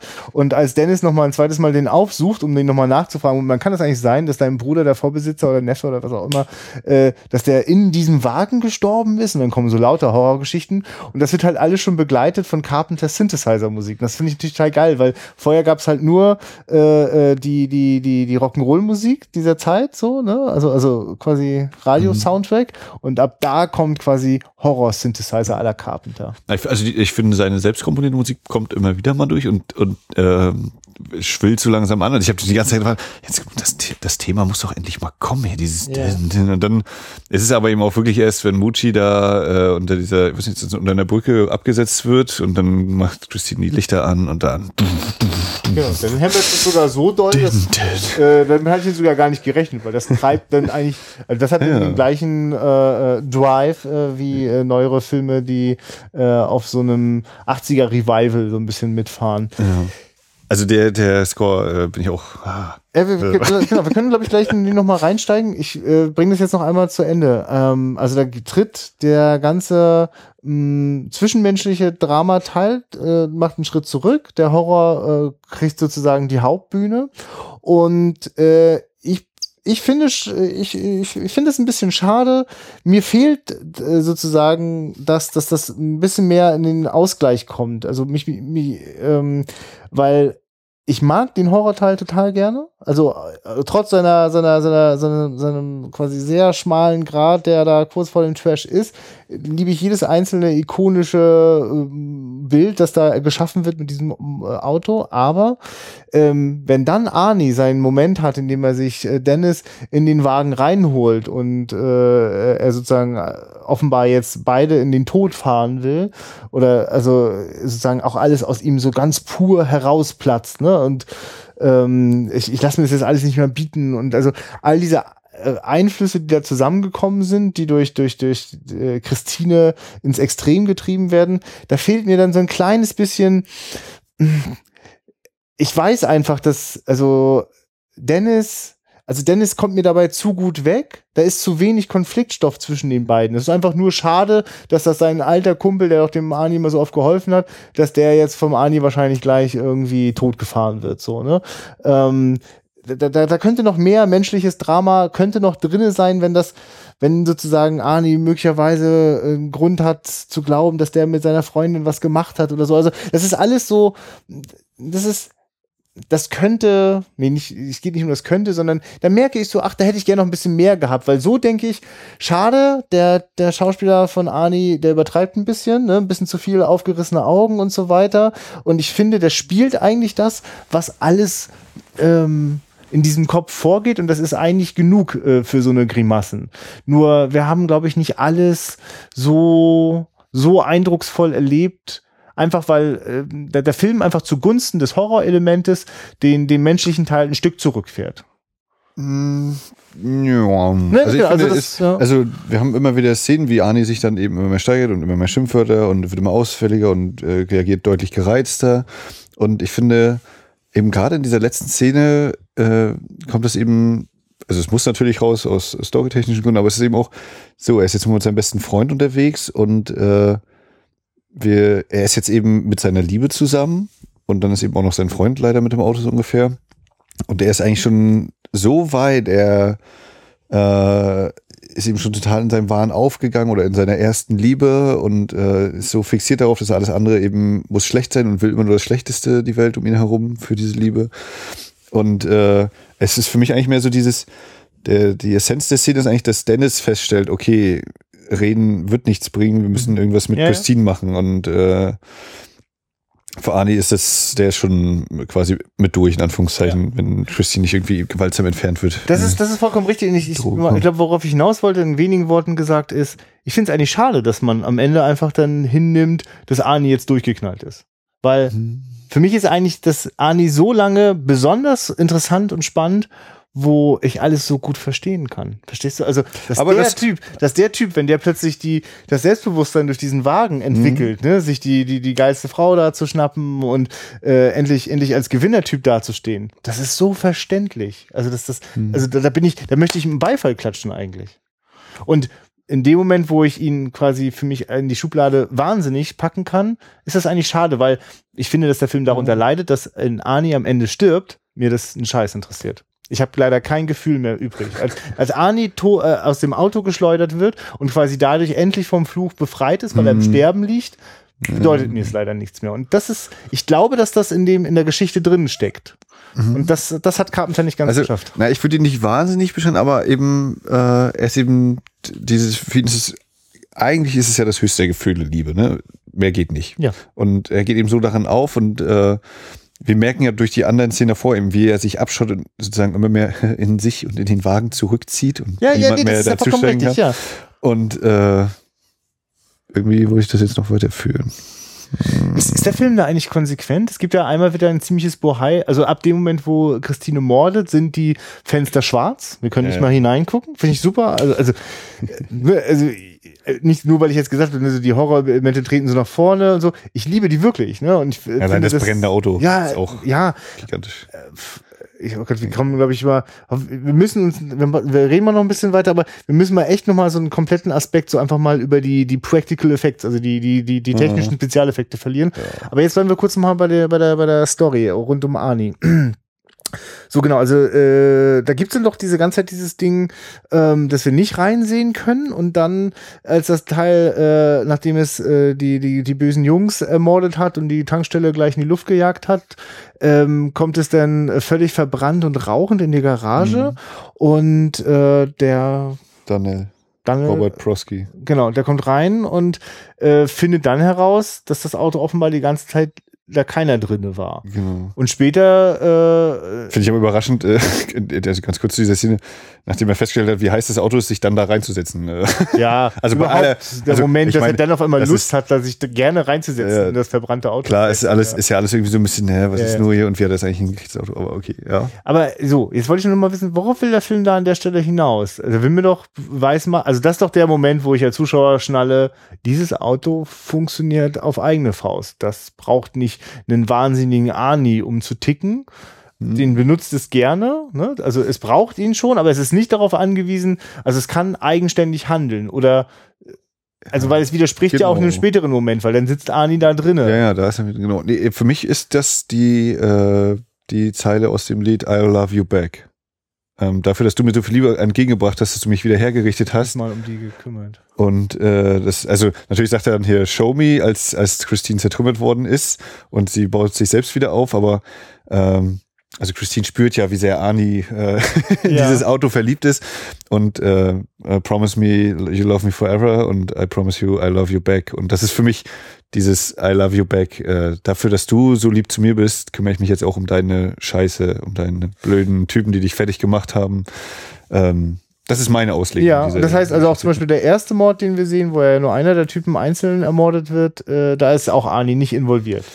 Da ist es äh, offen. Ich glaube, es, wie war, ja, der, da wird er dann von Harry Dean Stanton angesprochen. Ne? genau, das, der also ich gehe, also offensichtlich weiß er genau Bescheid. So. Ja, er ne? sagt also, das ja schon vorher zu Dennis. Ne? Das, also er weiß es auf jeden Fall. Ja. Ähm, da würde ich sagen, ist es offen. Das habe ich glaube ich auch schon mal irgendwann überlegt und bin dann zu dem Schluss gekommen. Oh, vielleicht war er drin. Ja.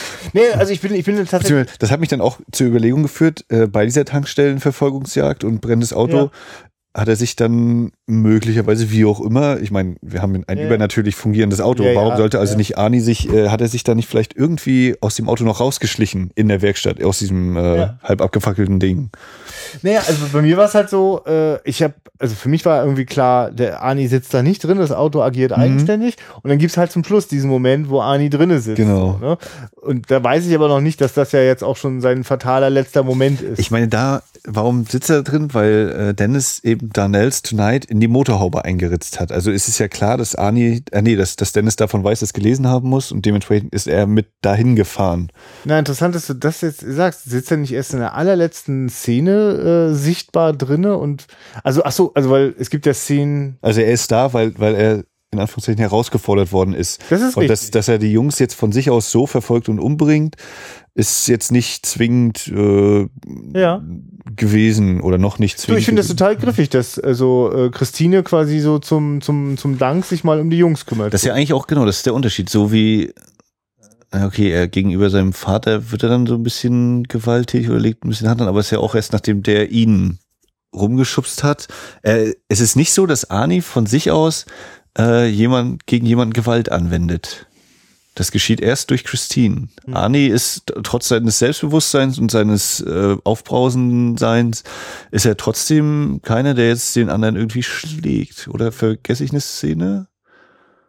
Den er, dass er jetzt irgendwie andere tatsächlich, ja, tatsächlich körperlich tatsächlich nicht, ja, aber er wird schon sowas wie handgreiflich gegenüber seinem Vater interessanterweise. Was ja, aber wie gesagt, das ist die Szene. Er ist natürlich wieder mit seiner Sprache und so sehr ausführlich und seinem Verhalten, aber es ist der Vater, der ihn zuerst äh, ja, ja, ja, so deswegen, ne? Also er macht es nicht von sich aus und er schlägt dann auch nicht zu oder so, sondern er zeigt ihm so, wenn ich jetzt mhm. weitermachen würde, wäre es so, aber das macht er nicht. Und das ist, das ist dann eben der Teil, der von Christine ausgeht, was vielleicht dann das wieder auch ja dafür auch das, spricht, dass noch eine gewisse Sympathie man noch für Arnie hegt.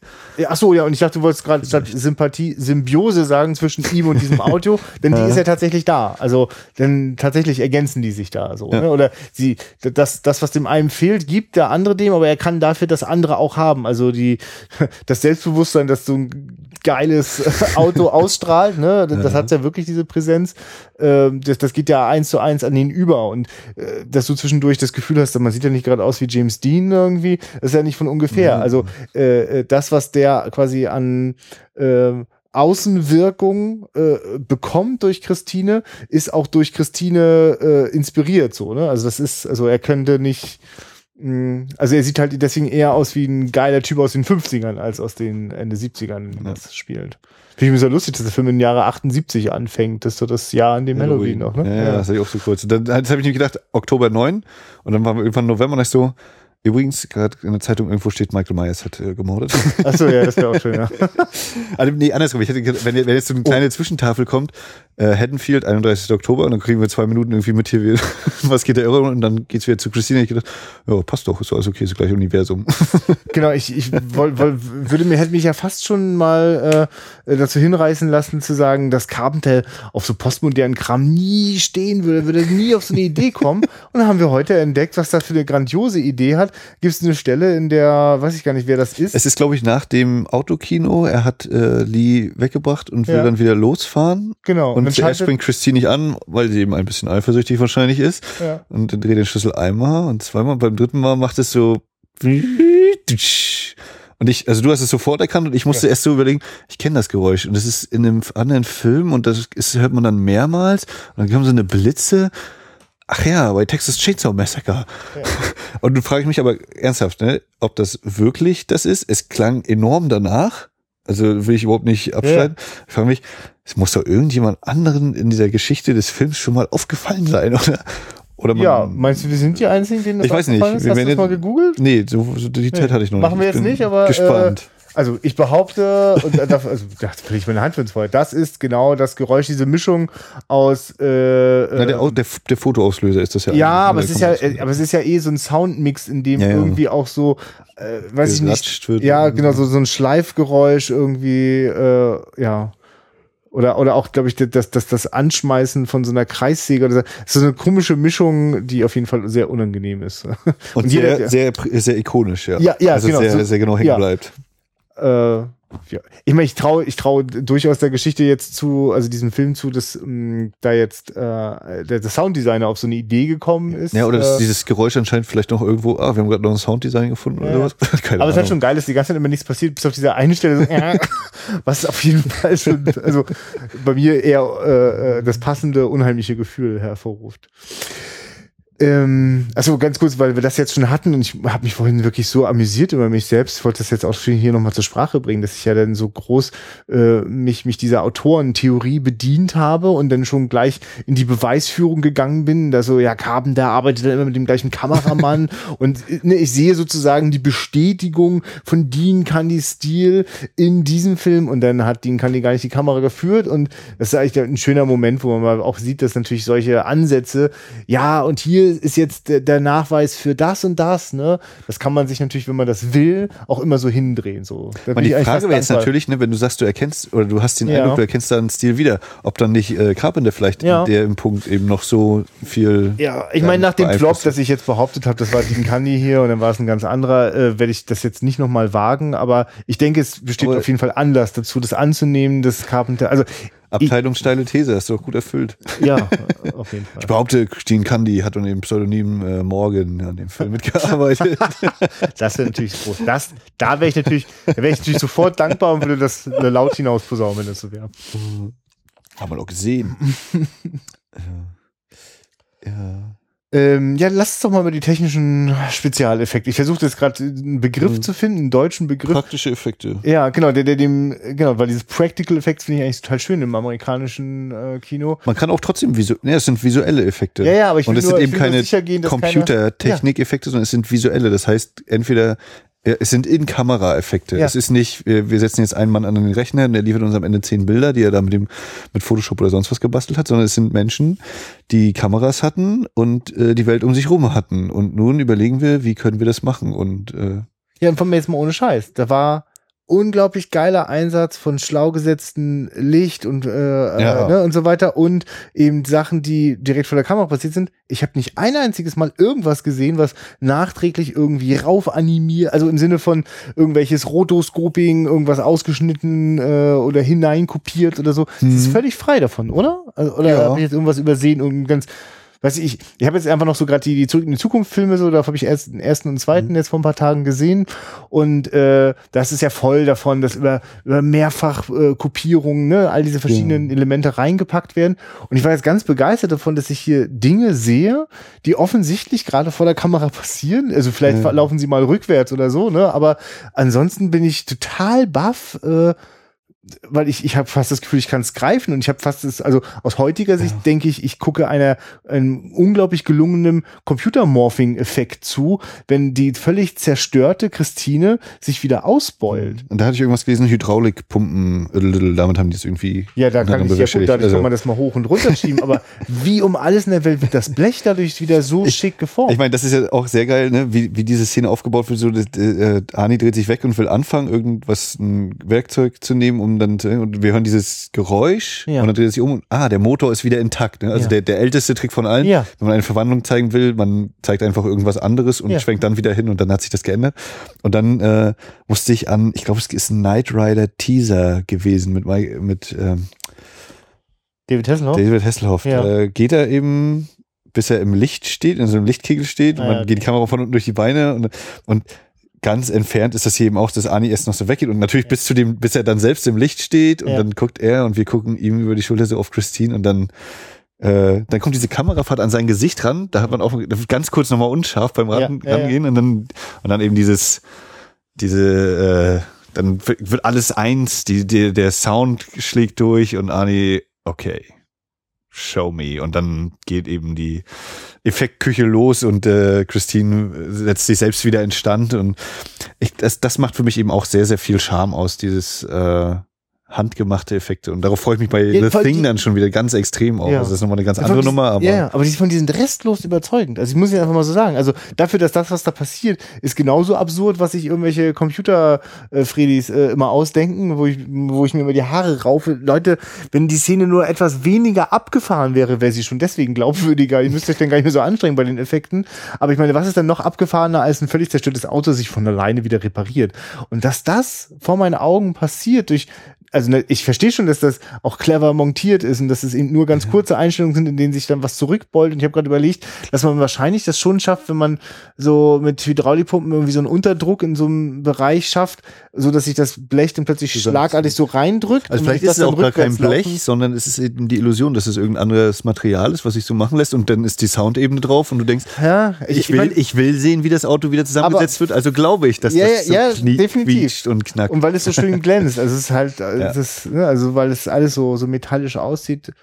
Äh, auf jeden Fall sehr gelungen. Das freut mich total. Also, das ist manchmal für mich sehr schade. Gerade bei älteren Filmen, die sich stark auf die Effektkomponente verlassen, mhm. kann das manchmal sehr enttäuschend sein. Also nicht, weil ich jetzt möchte, dass immer alles perfekt aussieht, aber manche Sachen, die sich da so stark auf die Effekte verlassen, verlieren dann wirklich an Wirkung. Also mit, der, mit dem frischen Blick. Das ist ja das Tolle an Filmen wie Jurassic Park, dass sie so viel Spaß machen, weil sie nicht einzig allein von den Computereffekten abhängen. Ja. Also das, ich meine, das ist ja bei Christine genauso. Selbst ja. wenn, wenn man jetzt sagt, irgendwie der Effekt ist nicht toll oder so, dann hast du eben immer noch diese Geschichte und die Person, die dir auch noch genug geben das, können. Ne? Das, genau, kommt das sowieso. Ich, ich, ist ja hier eine ähnliche Geschichte. Aber, aber ich würde, ich, also von meiner Seite aus gibt es überhaupt gar keinen also ich bin restlos äh, zufrieden mit denen und, und find, also würden sie heute so in einem Film zu sehen sein, wären sie okay. Nur würde jeder glauben, sie wären aus dem Computer gekommen. Ich überlege die ganze Zeit bei, bei der Schlussszene, wenn, wenn der äh, Schrottwürfel da ist und dann fängt die ja. Dings an zu wackeln, ob die Kamera so rangeht, dass dann an der Seite einer das Ding angefasst hat, um damit zu wackeln eigentlich. Ja. Was ich für sehr wahrscheinlich halte. Ja, kannst dir sicher sein, dass da immer viel drumherum los war bei den, bei den Einstellungen. Und was jetzt sehr schön ist an dieser äh, Christine macht sich wieder schick dass das wirklich das stimmt, was auf dem DVD-Klappentext da draufsteht, ja, da wird eine Erotik erzeugt, äh, die, also natürlich ist die ganze Zeit schon äh, einfach der, der, der, äh, die Farbgebung schreit schon die ganze Zeit, ich bin das lüsterne Innere deiner wildesten Fantasien so, ne, aber ähm, wie die, also ja, er steht und es ist fast so, als würde er einem Striptease irgendwie zuschauen. ja.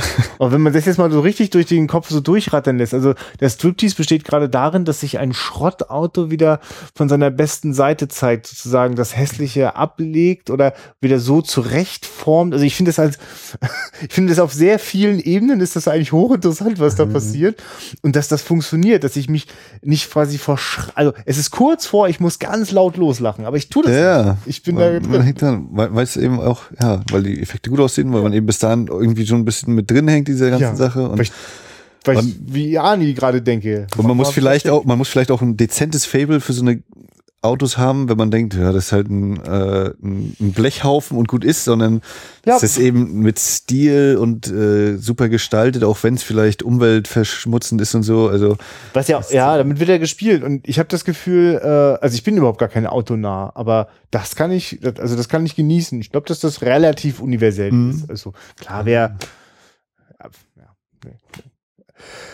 äh, ja, also das ja. Also, ja, also, weil, weil wir gerade so, wenn wir gerade hier den Block äh, äh, Practical Effects, dann ist das eben wirklich ein wahnsinnig tolles, gelungenes, ikonisches Bild, wenn nach der Tankstellenexplosion die Christine Lichterloh brennt und über die Straße fährt. Das ist, das ist so, also ist das ein so geiles, also eigentlich quasi B-Movie so, ne, so Trash-Film, aber das ist so stark und und, und, und, und überzeugend gefilmt und passt. Also in dieser Szene ist, das ist halt wieder so eine Szene, die ist, die ist spannend, nicht weil ich jetzt nicht wüsste, was jetzt als nächstes passiert. Ist völlig klar, dass der Typ, der da gerade verfolgt wird, als nächstes überfahren wird von ihr. Aber äh, und, und das wird auch gar nicht jetzt irgendwie ein in sich immer steigernden äh, Schnitttempo auch Das wird ja wieder umgekehrt, indem äh, von wegen jetzt Tempo, Tempo, nein, ja. er läuft und Christine passt dem Tempo an. Ja. Also wir wissen genau, er, äh, sie wird genau. ihn einholen, er hat überhaupt keine Chance, aber sie rollt einfach, sie fährt ja. gar nicht schnell oder so und dann die Essenz nehmen, bum, bum, und dann liegt da halt ja. die Leiche im Print. Und das ist tatsächlich das Interessante von der, genau, dass die Spannungskurve äh, es schafft, statt besonders hoch einen Peak mal anzuschlagen, durch irgendwelche Schreckeffekte oder so, die ja. wirklich fast gar nicht vorhanden sind. Es gibt ja keinen Jumpscare so, ne? Ja, also, es gibt einen. Äh, so im Film, aber ich meine, die ja. Szene jetzt zum Beispiel ist, nicht nee, äh, Jumpscare. Nee, nee, äh, und auch wirklich, ich würde sagen, es gibt einen, vielleicht noch zwei Jumpscares, ansonsten gar nichts in dieser Richtung. Und ist also zu schaffen, statt die ganze Zeit irgendeinen Peak anzusteuern, lieber äh, ein paar Stockwerke drunter, aber das dann gleichbleibend zu halten, das ist beeindruckend. Und, äh, und dann wird das eben halt ein starkes Bild. Dann ist das dieses brennende Auto, also äh, das, also dann bekommt das quasi eine, ähm, dann bekommt es eine symbolische Kraft. Und dann hat das, also, also wenn, wenn ich, weiß ich nicht, wie soll ich das? Also es, ich muss jetzt gerade an ein Musikvideo denken, das aus nichts anderem besteht als aus einer extremen Zeitlupe. Es ist eine einzige Einstellung, in der ein Mann aus äh, äh, auf der Straße läuft, brennt, lichterloh und versucht den Bus zu kriegen. So, das ist ein grandioses Musikvideo. Äh, ist es ein 330? bekanntes? Oder ja, also? na, ich kenne gerade den Song nicht, ist glaube ich Weezer. Äh, okay. Äh, also ich glaube, wenn du den hören würdest, würdest du sagen, ah ja, stimmt, den habe ich in den 90ern irgendwann mal gehört. Das hat äh, Spec Jones gemacht. Und äh, ne, der hat vorher sehr viele Musikvideos gemacht, bevor er dann äh, äh, so wie Being Jim Malkovich dann im Kino durch, durchgestartet hat. Ich finde übrigens, dass der eine Typ aussieht wie Spike Jones, äh, einer von den Highschool-Buddies, äh, wo ich so sagte, oh, der sieht eher aus wie 30 als wie 17, ja. die da so am Spind sind. Dann kommt einer so mit dazu und ich finde, der sieht ein bisschen aus wie Spike Ach, Jones. Also der Spike ja. Jones, wie er jetzt aussieht. Na, jedenfalls, ähm, äh, äh, so, so wie in diesem Musikvideo, dieser brennende Mann, äh, ohne dass man das jetzt irgendwie, also ich, habe dafür jetzt nicht sofort irgendwelche Interpretationsangebote, ne? Aber ich mir ich merke, das ist wie so ein Kunstwerk, das mich einfach beeindruckt, nicht, nicht direkt im Gehirn, sondern ordentlich ein paar Stockwerke tiefer, so, ne? Irgendwo so in der Bauchgegend sitzt das. Ich kann das nicht, und äh, es hat mhm. sich auch auf die Retina raufgebrannt. Und äh, der Hammer. Also wirklich ja, also auch die Explosion vorher, ähm, hattest du überlegt, oder ich habe überlegt, ist es eine Miniatur, die Tankstelle, aber Nö. Halt, nee, ne? Nix ist klar. Wirklich, also auch wirklich, wenn das, wenn nachher das Auto von diesem riesen, äh, äh, wie hast du das genannt? Das war so. Das ist, was, was ist denn das für ein, für ein Baufahrzeug? Mit eine, dem Raupe, eine Caterpillar ist ja nichts anderes als Raupe das englische Wort für Raupe. Und, ah, Dankeschön. Und Raupe. Also es ist eine Raupe. Wenn die Raupe, ja, aber ich, genau, wenn die Raupe da so rüberbrettert und so, das ist großartig. Also, ich weiß gar nicht, wie mhm. viele Autos die dafür zu Schrott gefahren haben. Ja, das war auch, glaube ich, irgendein Punkt, ja, wie viele Autos, genau. Und die werden reichlich gehabt haben dafür, das kann ich mir vorstellen. Ja, nee, also diese Explosion und, oder ja, ich meine, das eine Mal, wo ich so überlegt habe, ja, Moment, Mucci, du bist jetzt hier in dieser Sackgasse und ja. wir sehen jetzt diesen unbändigen Willen von Christine, die sich sogar selbst ja, aufreißt, ja. weil der, die Gasse ist so eng. Ja, dann spring doch jetzt einfach schnell nochmal auf die Motorhaube und dann übers Dach abhauen. Aber Max, da hättest du dir doch schon so einen riesen Kackeklops in die Hose geschissen, da wärst du gar nicht mehr hoch. Ja, ja, das ist eigentlich auch, äh, denke ich. Und das, ja, ist ja auch müßig. Du weißt doch, na, und ich sehe das dich hin, denkst so, hm, wie wird das jetzt gezeigt, ne? Und dann bin ich richtig baff davon, wie sozusagen eine untersichtige, subjektive, als wäre, würde mhm. die Kamera so leicht nach oben schauend auf der Motorhaube kleben und die fährt auf den Typen zu und in seinen Bauch rein ins Dunkle, so, ne? Also das ist so, uh, krasses Kopfkino geht da ab. Also mhm. fand ich echt beeindruckend, weil ich glaube, alles, was man jetzt hätte zeigen können, wäre nicht halb so gruselig gewesen. Ich meine, da kann man wieder spekulieren, naja, vielleicht wollten, äh, hatten sie eben nicht das Geld für diese äh, praktischen Effekte dann da nochmal oder äh, er macht es eben lieber mit der Illusion, so wie er auch äh, viel stärker ist, wenn der, der Rothaarige, der Schlachsige, dem vielleicht sogar diese Werkstatt da gehört, weiß ich, über die Tankstelle, ja. äh, wo das eben nur über die Bilder funktioniert. Ne? Wir haben mitgekriegt, Christine knallt den einen Wagen da rein, dabei bricht irgendwie eine Gasleitung ja. auf. Das stimmt, ja, die dann, mich total, ja. Dann der Tank von dem einen, das, das Benzin läuft aus ohne Ende und dann sehen wir ihn noch, wie er guckt und er sieht, er, er steht selbst jetzt in dem Benzin und dann hörst du noch seinen Schrei. Ja ganz laut und dann fliegt da alles in die Luft. Ja. Also wie, wie. Das, äh, ist wirklich, das ist eine total geile Montage. Das ist eine Montage wie bei Hitchcock. Das ist so, das ist total ausgeklügelt. Auch, also das, was du gerade beschrieben hast, die Bildfolgen sind genau so, aber dazu gehören tatsächlich nochmal so zwei, drei Kamerabewegungen, die dann, also teilweise werden quasi zwei Bilder durch eine Kamerabewegung kombiniert, so aller Spielberg, der sozusagen in die einzelnen Bildeinstellungsgrößen immer hinfährt. Aber es sind auch Schnitte drin und vor allem Suggestion, Suggestion, Suggestion. Das ist die ja. große Kunst von äh, Hitchcock, der es geschafft hat, im Psycho quasi äh, bis auf eine kleine Ausnahme ohne einen echten Einstich des Messers in den Körper äh, der, der Frau unter der Dusche die Illusion von bestimmt zehn Messerstichen, die in den Körper eindringen, zu erzeugen. Einfach nur dadurch, dass die Bilder das suggeriert haben. Ja, das ist geil. Also also für mich, für mich das so total. Äh, er ist jetzt nicht die die äh, eine positiv besetzte Figur, aber das ist ein, ein, also ich stelle mir das, na gut, ich kann es mir nicht genau vorstellen, aber ich denke mir, das muss äh, schlimm sein. Ne? Du, du siehst ja sozusagen, oh Gott, gleich, äh, ich weiß jetzt, bin ich Benzin, da ist eine Flamme. Ähm, er ist dann vielleicht erlöst worden, da ich das, das Ding in die Luft geflogen ist, ging vielleicht ein bisschen schneller mit dem Tod, aber das muss äh, ja qualvoll, hm. also auf jeden Fall richtig qualvoll sein. Das stimmt, der Film ist nicht explizit sonst so, ne? Hm. Nee, nee. Ich, mir fällt mir ich, jetzt siehst so du, haben, haben wir mal Blut gesehen im Film? Zum Schluss, wenn äh, sich ja, Arnie die Scheibe okay, ja, ne? aber, so. aber das stimmt, das ist interessant, ne? Sonst wird darauf, selbst wenn, ja, wenn Dennis da äh, umgehauen wird, ist halt das Knie verdreht oder so eben so da. Ja, nee, aber. Aber es ist jetzt kein, genau. Ja. Also gerade wenn äh, Carpenter zwei Jahre davor äh, das, das Ding gedreht hat, oder?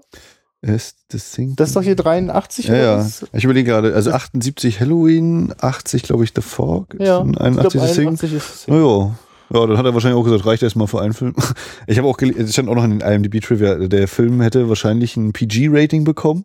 Ja. Äh, deswegen hat der Drehbuchschreiber wohl mal noch Fuck und alle Varianten von Fuck, die es gibt, äh, reingebastelt. Das ist aber total gut. Also es ist total geil, wie, wie Arnie zum Beispiel ganz bewusst in, in, seiner Wut gegenüber seinen Eltern dann plötzlich diese Schimpfworte benutzt. Ja. Total, ich möchte mir gar nicht vorstellen, wie wieder so eine dämliche Art der Selbstzensur diesen, solche Sachen kaputt macht.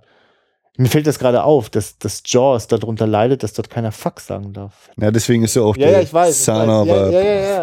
ja. Äh, das ist. Äh, das, ich meine, ich finde es manchmal auch. Ich finde es ja, das finde ich ja zum Beispiel bei deutschen Synchronisationen manchmal sogar gut, wenn statt eben, äh, also sonst hätten wir ja nie die Schweinebacke gehabt.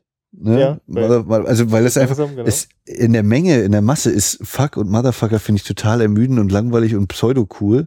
Ähm, da finde ich dann eben sowas wie Schweinepriester, Schweinebacke, ja. Flitzpiepe und sowas. Das, das finde ich dann schon wieder kreativ. Ah, ja, ich, auch wenn es natürlich verfälscht, aber, aber, genau. Äh, aber das ist mir dann immer noch, ehrlich gesagt, fast ein bisschen lieber, als wenn dann eben, ja, fuck, fuck, fuck, fuck, fuck, ja. ja, dann ja, komm, gut. lass mir, ist mir doch egal. Also ja, wir alle kennen so, wenn man sich gut mit, mit so amerikanischer Filmgeschichte schon mal beschäftigt hat, dann ist man ja irgendwann mal über den 80er Jahre Scarface gestolpert und der ist tatsächlich eine so dermaßen krasse Überhöhung, äh, dieses Fuck wird dort so dermaßen inflationär benutzt, dass man, das, das ist etwas ermüdend und ich glaube, Casino ist auch so ein Film, der fast nicht zu ertragen ist, weil er, also, wo man das Gefühl hat, weil Joe Pesci, ne, irgendwie es ist, nicht, es ist nicht der ja. Film, es ist Joe Pesci. Ja. Wahrscheinlich. Aber diese anderen sind auch ganz gut verpackt dabei. Ja, also, ähm, ich hat es nur vorher nochmal gesagt, wo ich auch dachte, ja, und dann kommt eben noch die Musik. Ach genau, die, die Tankstellen Und dann, wenn dieses brennende Auto da quasi lang rollt und ist auch die Musik genau richtig, also das kommt ja noch dazu, das ist nicht nur die Bildebene, die so voll überzeugt, sondern eben auch logischerweise Schnitt und alles, aber eben auch die Musik, die das dann für mich wieder so, wow. Du wirklich, also dieses Bild, also wir sehen, das ist dann so ein Schuss-Gegenschuss. Ne? Also der Typ läuft auf der Straße. Äh, der Gegenschuss ist das, das brennende Auto, das uns quasi, also die Kamera fährt rückwärts und das, das Auto auf uns zu und wir bewegen uns dabei rückwärts. Und wenn es dann wieder zurückschneidet, äh, sehen wir den Typen und wir sehen ihn in dem Scheinwerferlicht von Christine, aber rundherum flackert halt auch so ein ja. bisschen das Feuer. Und dann fahren wir dabei auch noch an so einem Straßenschild vorbei. Und jetzt wirklich mal nur dieses Bild, also Kamerafahrt über die Straße, äh, äh, das Auto das, dessen subjektive wir sehen, wirft Scheinwerferlicht auf einen Mann mit einer schwarzen Lederjacke, der wegrennt und dann noch dieses Flackern, das irgendwie so undefinierbar ist. Also ich meine, es ist wie aus einem David Lynch-Film entsprungen, so, weißt du, das ist quasi Lost Highway, ja. Und das finde ich, also ich finde das, ich finde das schwer beeindruckend. Also fällt mir gerade wieder, also der, der, diese treibende, pulsierende äh, ja. Musik und dann hört man da, glaube ich, auch sein Atmen so ein bisschen, oder sein, sein Keuchen, ne, vom Laufen und auf diese Angst. So, und dann macht es bubum und wir wissen, ja, und, und zwei Sekunden später ist, was wir schon wissen, auch nochmal ganz klar bildlich, wie er da eben liegt.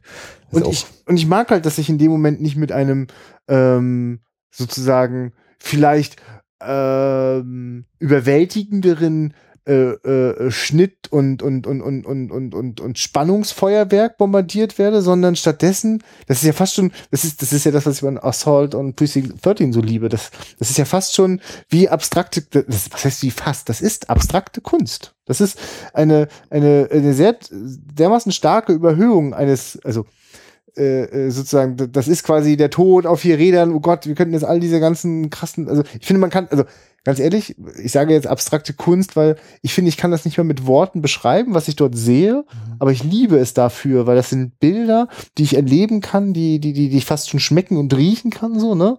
Und äh, also, also ich, ich empfinde, dass das einfach, also das, mh, hm, wie soll ich das sagen? Also, das ist halt das, warum ich nicht verstehe, wie, wie Carpenter sowas wie Ghosts of Mars machen kann, das scheinbar so völlig befreit von diesen, von diesen, äh, von diesem künstlerischen Anspruch ist, ne? Also, dass das frei ist davon, äh, Bilder zu schaffen, die eher auf der Unterbewusstseinsebene wirken, statt einfach nur billig irgendwie, ja, ja so ein paar, also, ja, was er, Gemetzel darzustellen. Mir fällt immer, immer wieder dieses Zitat ein. Naja, er hat jetzt äh, genug die Filme gemacht, die er machen wollte und äh, eben versucht da irgendwas reinzuhauen und jetzt macht er halt Filme, weil er ein bisschen Geld noch haben möchte. So. Ne? Finde ich dann ehrlich, ist natürlich ja, schade, aber naja. Ich glaube, ich glaub, mir greift das nur noch zu kurz, ist ja auch okay, wenn, das muss er ja uns ja auch nicht erzählen, aber mich, mich würde natürlich viel mehr interessieren, gibt es da vielleicht, also das ist jetzt einfach mein Interesse an der Künstlerseele Carpenter, ja, ja, also ist da einfach nicht quasi, sind das eigentlich, sind einfach nur die Bilder verbraucht, also ist das quasi, ist gesagt, was, also ich, davor habe ich übrigens großen Respekt, also ich bin irgendwie, verstehst du, also ich bin fast da dankbar dafür, dass Kubrick nur alle sieben Jahre äh, letztlich einen Film rausgehauen hat, weil das hat verhindert, äh, dass da zwischendrin äh, total belangloser Kram irgendwie passiert ist. Ne? Also immer wieder bin ich ja baff, wenn ich manchmal von, von talentierten Regisseuren sehe, oh, was war das denn jetzt gerade so? Ne? Also Ridley Scott ist so ein Beispiel. Ich, ich, kann gar nicht verstehen, wie der zwischen totalem Genie und äh, öder Plattheit so, wie der da so sich zwischen diesen krassen Polen so bewegen kann. Ne? Ich was, also der Carpenter mit seinen Bildern. Gibt's noch bei der Christine? Wir müssen gucken, wir sind jetzt gerade schon so ein bisschen. Also. Ja.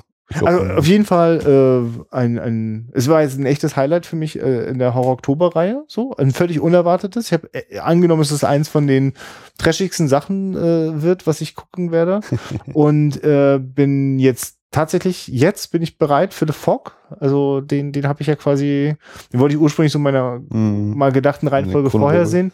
Aber ähm, den hast du hier, ne? Äh, nö. Hätte ich auch noch mitbringen nö, können. Naja. Ja, den. Zu spät. Wirst du denn.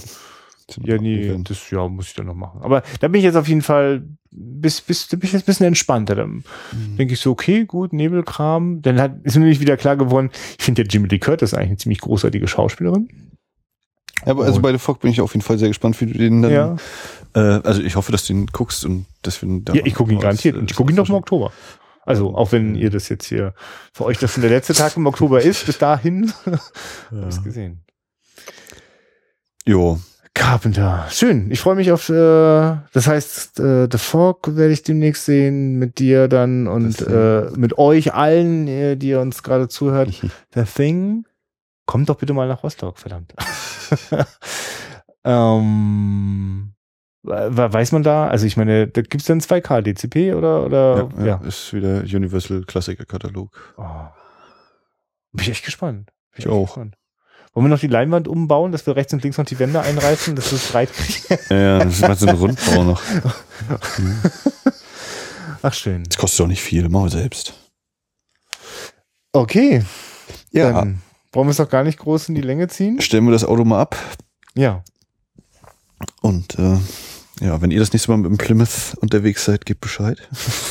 Bestimmt, wir nehmen ja auch mal eine Spritztour. Es gab eine geile Einstellung, wenn die im Autokino sitzen, gibt es so einen Schuss-Gegenschuss, der auch wieder mit diesen weitwinkligen Objektiven aufgenommen worden ist, dass man das Gefühl hat, zwischen denen liegen nochmal fünf Meter irgendwie so als, ne? Weil, weil ja, also das ist ja auch, ne, was bei dem, was ja, äh, was ja auch wieder ist, es gibt ja die äh, Menschen, die halt sagen, ja, wir machen jetzt einen 235er Film einfach, weil es geiler aussieht. Ja. Dann gibt es eben die, die sich damit beschäftigen und wissen, was man damit anstellen kann. ja. So wie zum Beispiel in der Szene, wenn Ani sich das Auto gekauft hat, Dennis dann eine Milch trinkt und dann links Ani, ganz rechts der mhm. Vater, Dennis und die Mutter auch noch, also wieder immer wieder die, und das ist eben nur ein Beispiel, oder äh, wenn dann mit, mit Lee das im Autokino ist und dann haben sie eigentlich gerade rumgemacht und jetzt sind sie wieder im Auto und einer ist ganz links an der Tür, der andere ganz rechts mhm. an der Tür und einmal so ganz weit auseinander, also wie das eben oder auch genutzt wird, um die Distanz zwischen den Personen ja. da auszudrücken, das ist auch ganz krass, ganz stark. Ja, so. Wir müssen hier mal irgendwann so, so ein Widescreen-Special machen, ja. Dean kann die Widescreen Special. Gedächtnis äh, ja, ja äh, kommen wir kurz zur Werbung, würde ich sagen. Äh, wenn ihr diese Folge gerade bei iTunes gehört habt, freuen wir uns, wenn ihr einen Kommentar hinterlasst und äh, viele Sterne äh, auf uns herabregnen lässt. Lasst. Falls ihr übrigens ganz cool, weil, ne, weil ihr, falls ihr denkt, dass das jetzt euch für euch nicht mehr gilt, ne? Also ihr, die ihr jetzt gerade zuhört, ihr müsst das jetzt machen, weil das haben ja schon ganz viele Leute nicht mehr gemacht. So. Ja brauchen das. Ähm. ja, ich, du, jedes, jede Woche sagst du das und ich stelle jetzt aber seit zwei Monaten fest, dass nichts passiert ist bei iTunes. Hm. Jetzt sofort. Hört, ich glaube, iTunes, glaub, iTunes ist tot. Ja. Achtung, aber das ist jetzt die Anleitung. Ihr müsst jetzt Pause und im Moment, bevor ihr Pause drückt, also ne, ihr, wenn ihr gleich Pause drückt, dann müsst ihr sofort äh, in euren iTunes, äh, oh Gott, wenn ich das jetzt anfange zu erklären, merke ich, wie kompliziert Kann man nicht beim Hören einfach die Sterne abgeben, wenn man das über so ein Ding. Na egal. Also bei wir, aber wir freuen uns auch ganz toll, wenn ihr auf wiederaufführung.de geht und dort äh, Kommentare zu den Folgen abgebt. Also wie ihr die Folgen findet, ähm, welches Auto ihr fahrt, wer eure erste Liebe war beim Autofahren. Äh, ob ihr auch der Meinung seid, dass das äh, Tongeräusch, wenn Christine nicht anspringen will, aus Texas Chainsaw Massacre ist oder nicht. Ähm, ihr könnt in den alten Folgen stöbern und vielleicht findet ihr da ja auch noch den einen oder anderen Film, zu dem ihr unsere Besprechung mal euch anhören möchtet. Ähm, ja, da haben wir zum Beispiel einen der ganz frühen von Wes Craven, Last House on the Left besprochen. Also gibt viel ein Schönes zu entdecken. Ja, oder die Horror-Oktober-Folgen jetzt hier davor. Genau. Ähm, sonst könnt ihr auch bei facebook.com slash Wiederaufführung vorbeischauen, auch wenn ihr kein Facebook-Mitglied seid und könnt da äh, eine lustige Bilderparade immer wieder mal euch angucken in der Regel, weil sich da ein bisschen drum gekümmert wird. Bei Twitter gibt es äh, auch Wiederaufführung zu finden, da kann man uns auch folgen, was da so gezwitschert wird. Ja, aber am besten ist wirklich eben Kommentare und äh, dialogisieren und wir hatten jetzt, wie war das, Patrick mhm. von Journalistenfilme, ja. Mediennomaden da irgendwie, der hatte den Oktober kommentiert, genau. Ja. Da haben wir nämlich, dann machen wir gerne den Dialog mit euch auf. Da sind wir auch überhaupt nicht schreibfaul. Ähm, also zumindest Max ist es nicht. ja, es ist manchmal auch so dieses, oh ja, da war ein Kommentar, oh, jetzt muss ich doch mal, ja, doch, komm, kann man ah, antworten. Gut. Läuft. Ja, also lasst von euch hören und wir machen das garantiert auch nächste Woche schon wieder. Was machen wir da? Weißt du das schon? Hm, ich habe da was, glaube ich, im Köcher. Also ich glaube, wir werden im Intro noch ein bisschen Horror-Oktober-Auswertung machen. Ja, müssen. wir holen es ja noch ein bisschen nach, genau. Das kommt drauf an, Max, wann wir die nächste Folge aufnehmen, weil ich könnte mir vorstellen, dass das vielleicht schon sehr bald ist. Wir besprechen das jetzt mal noch gleich nach dem Podcast. okay. Ja. Okay, ja, bis äh, Folge 75 ist es dann. Äh, guckt Filme, habt Spaß dabei, macht das im Kino oder äh, wenn es ein älterer Film ist, der halt nicht gerade im Kino läuft, dann macht's halt zu Hause und tauscht euch mit uns darüber aus. Okay, auf Wiederhören. Ciao.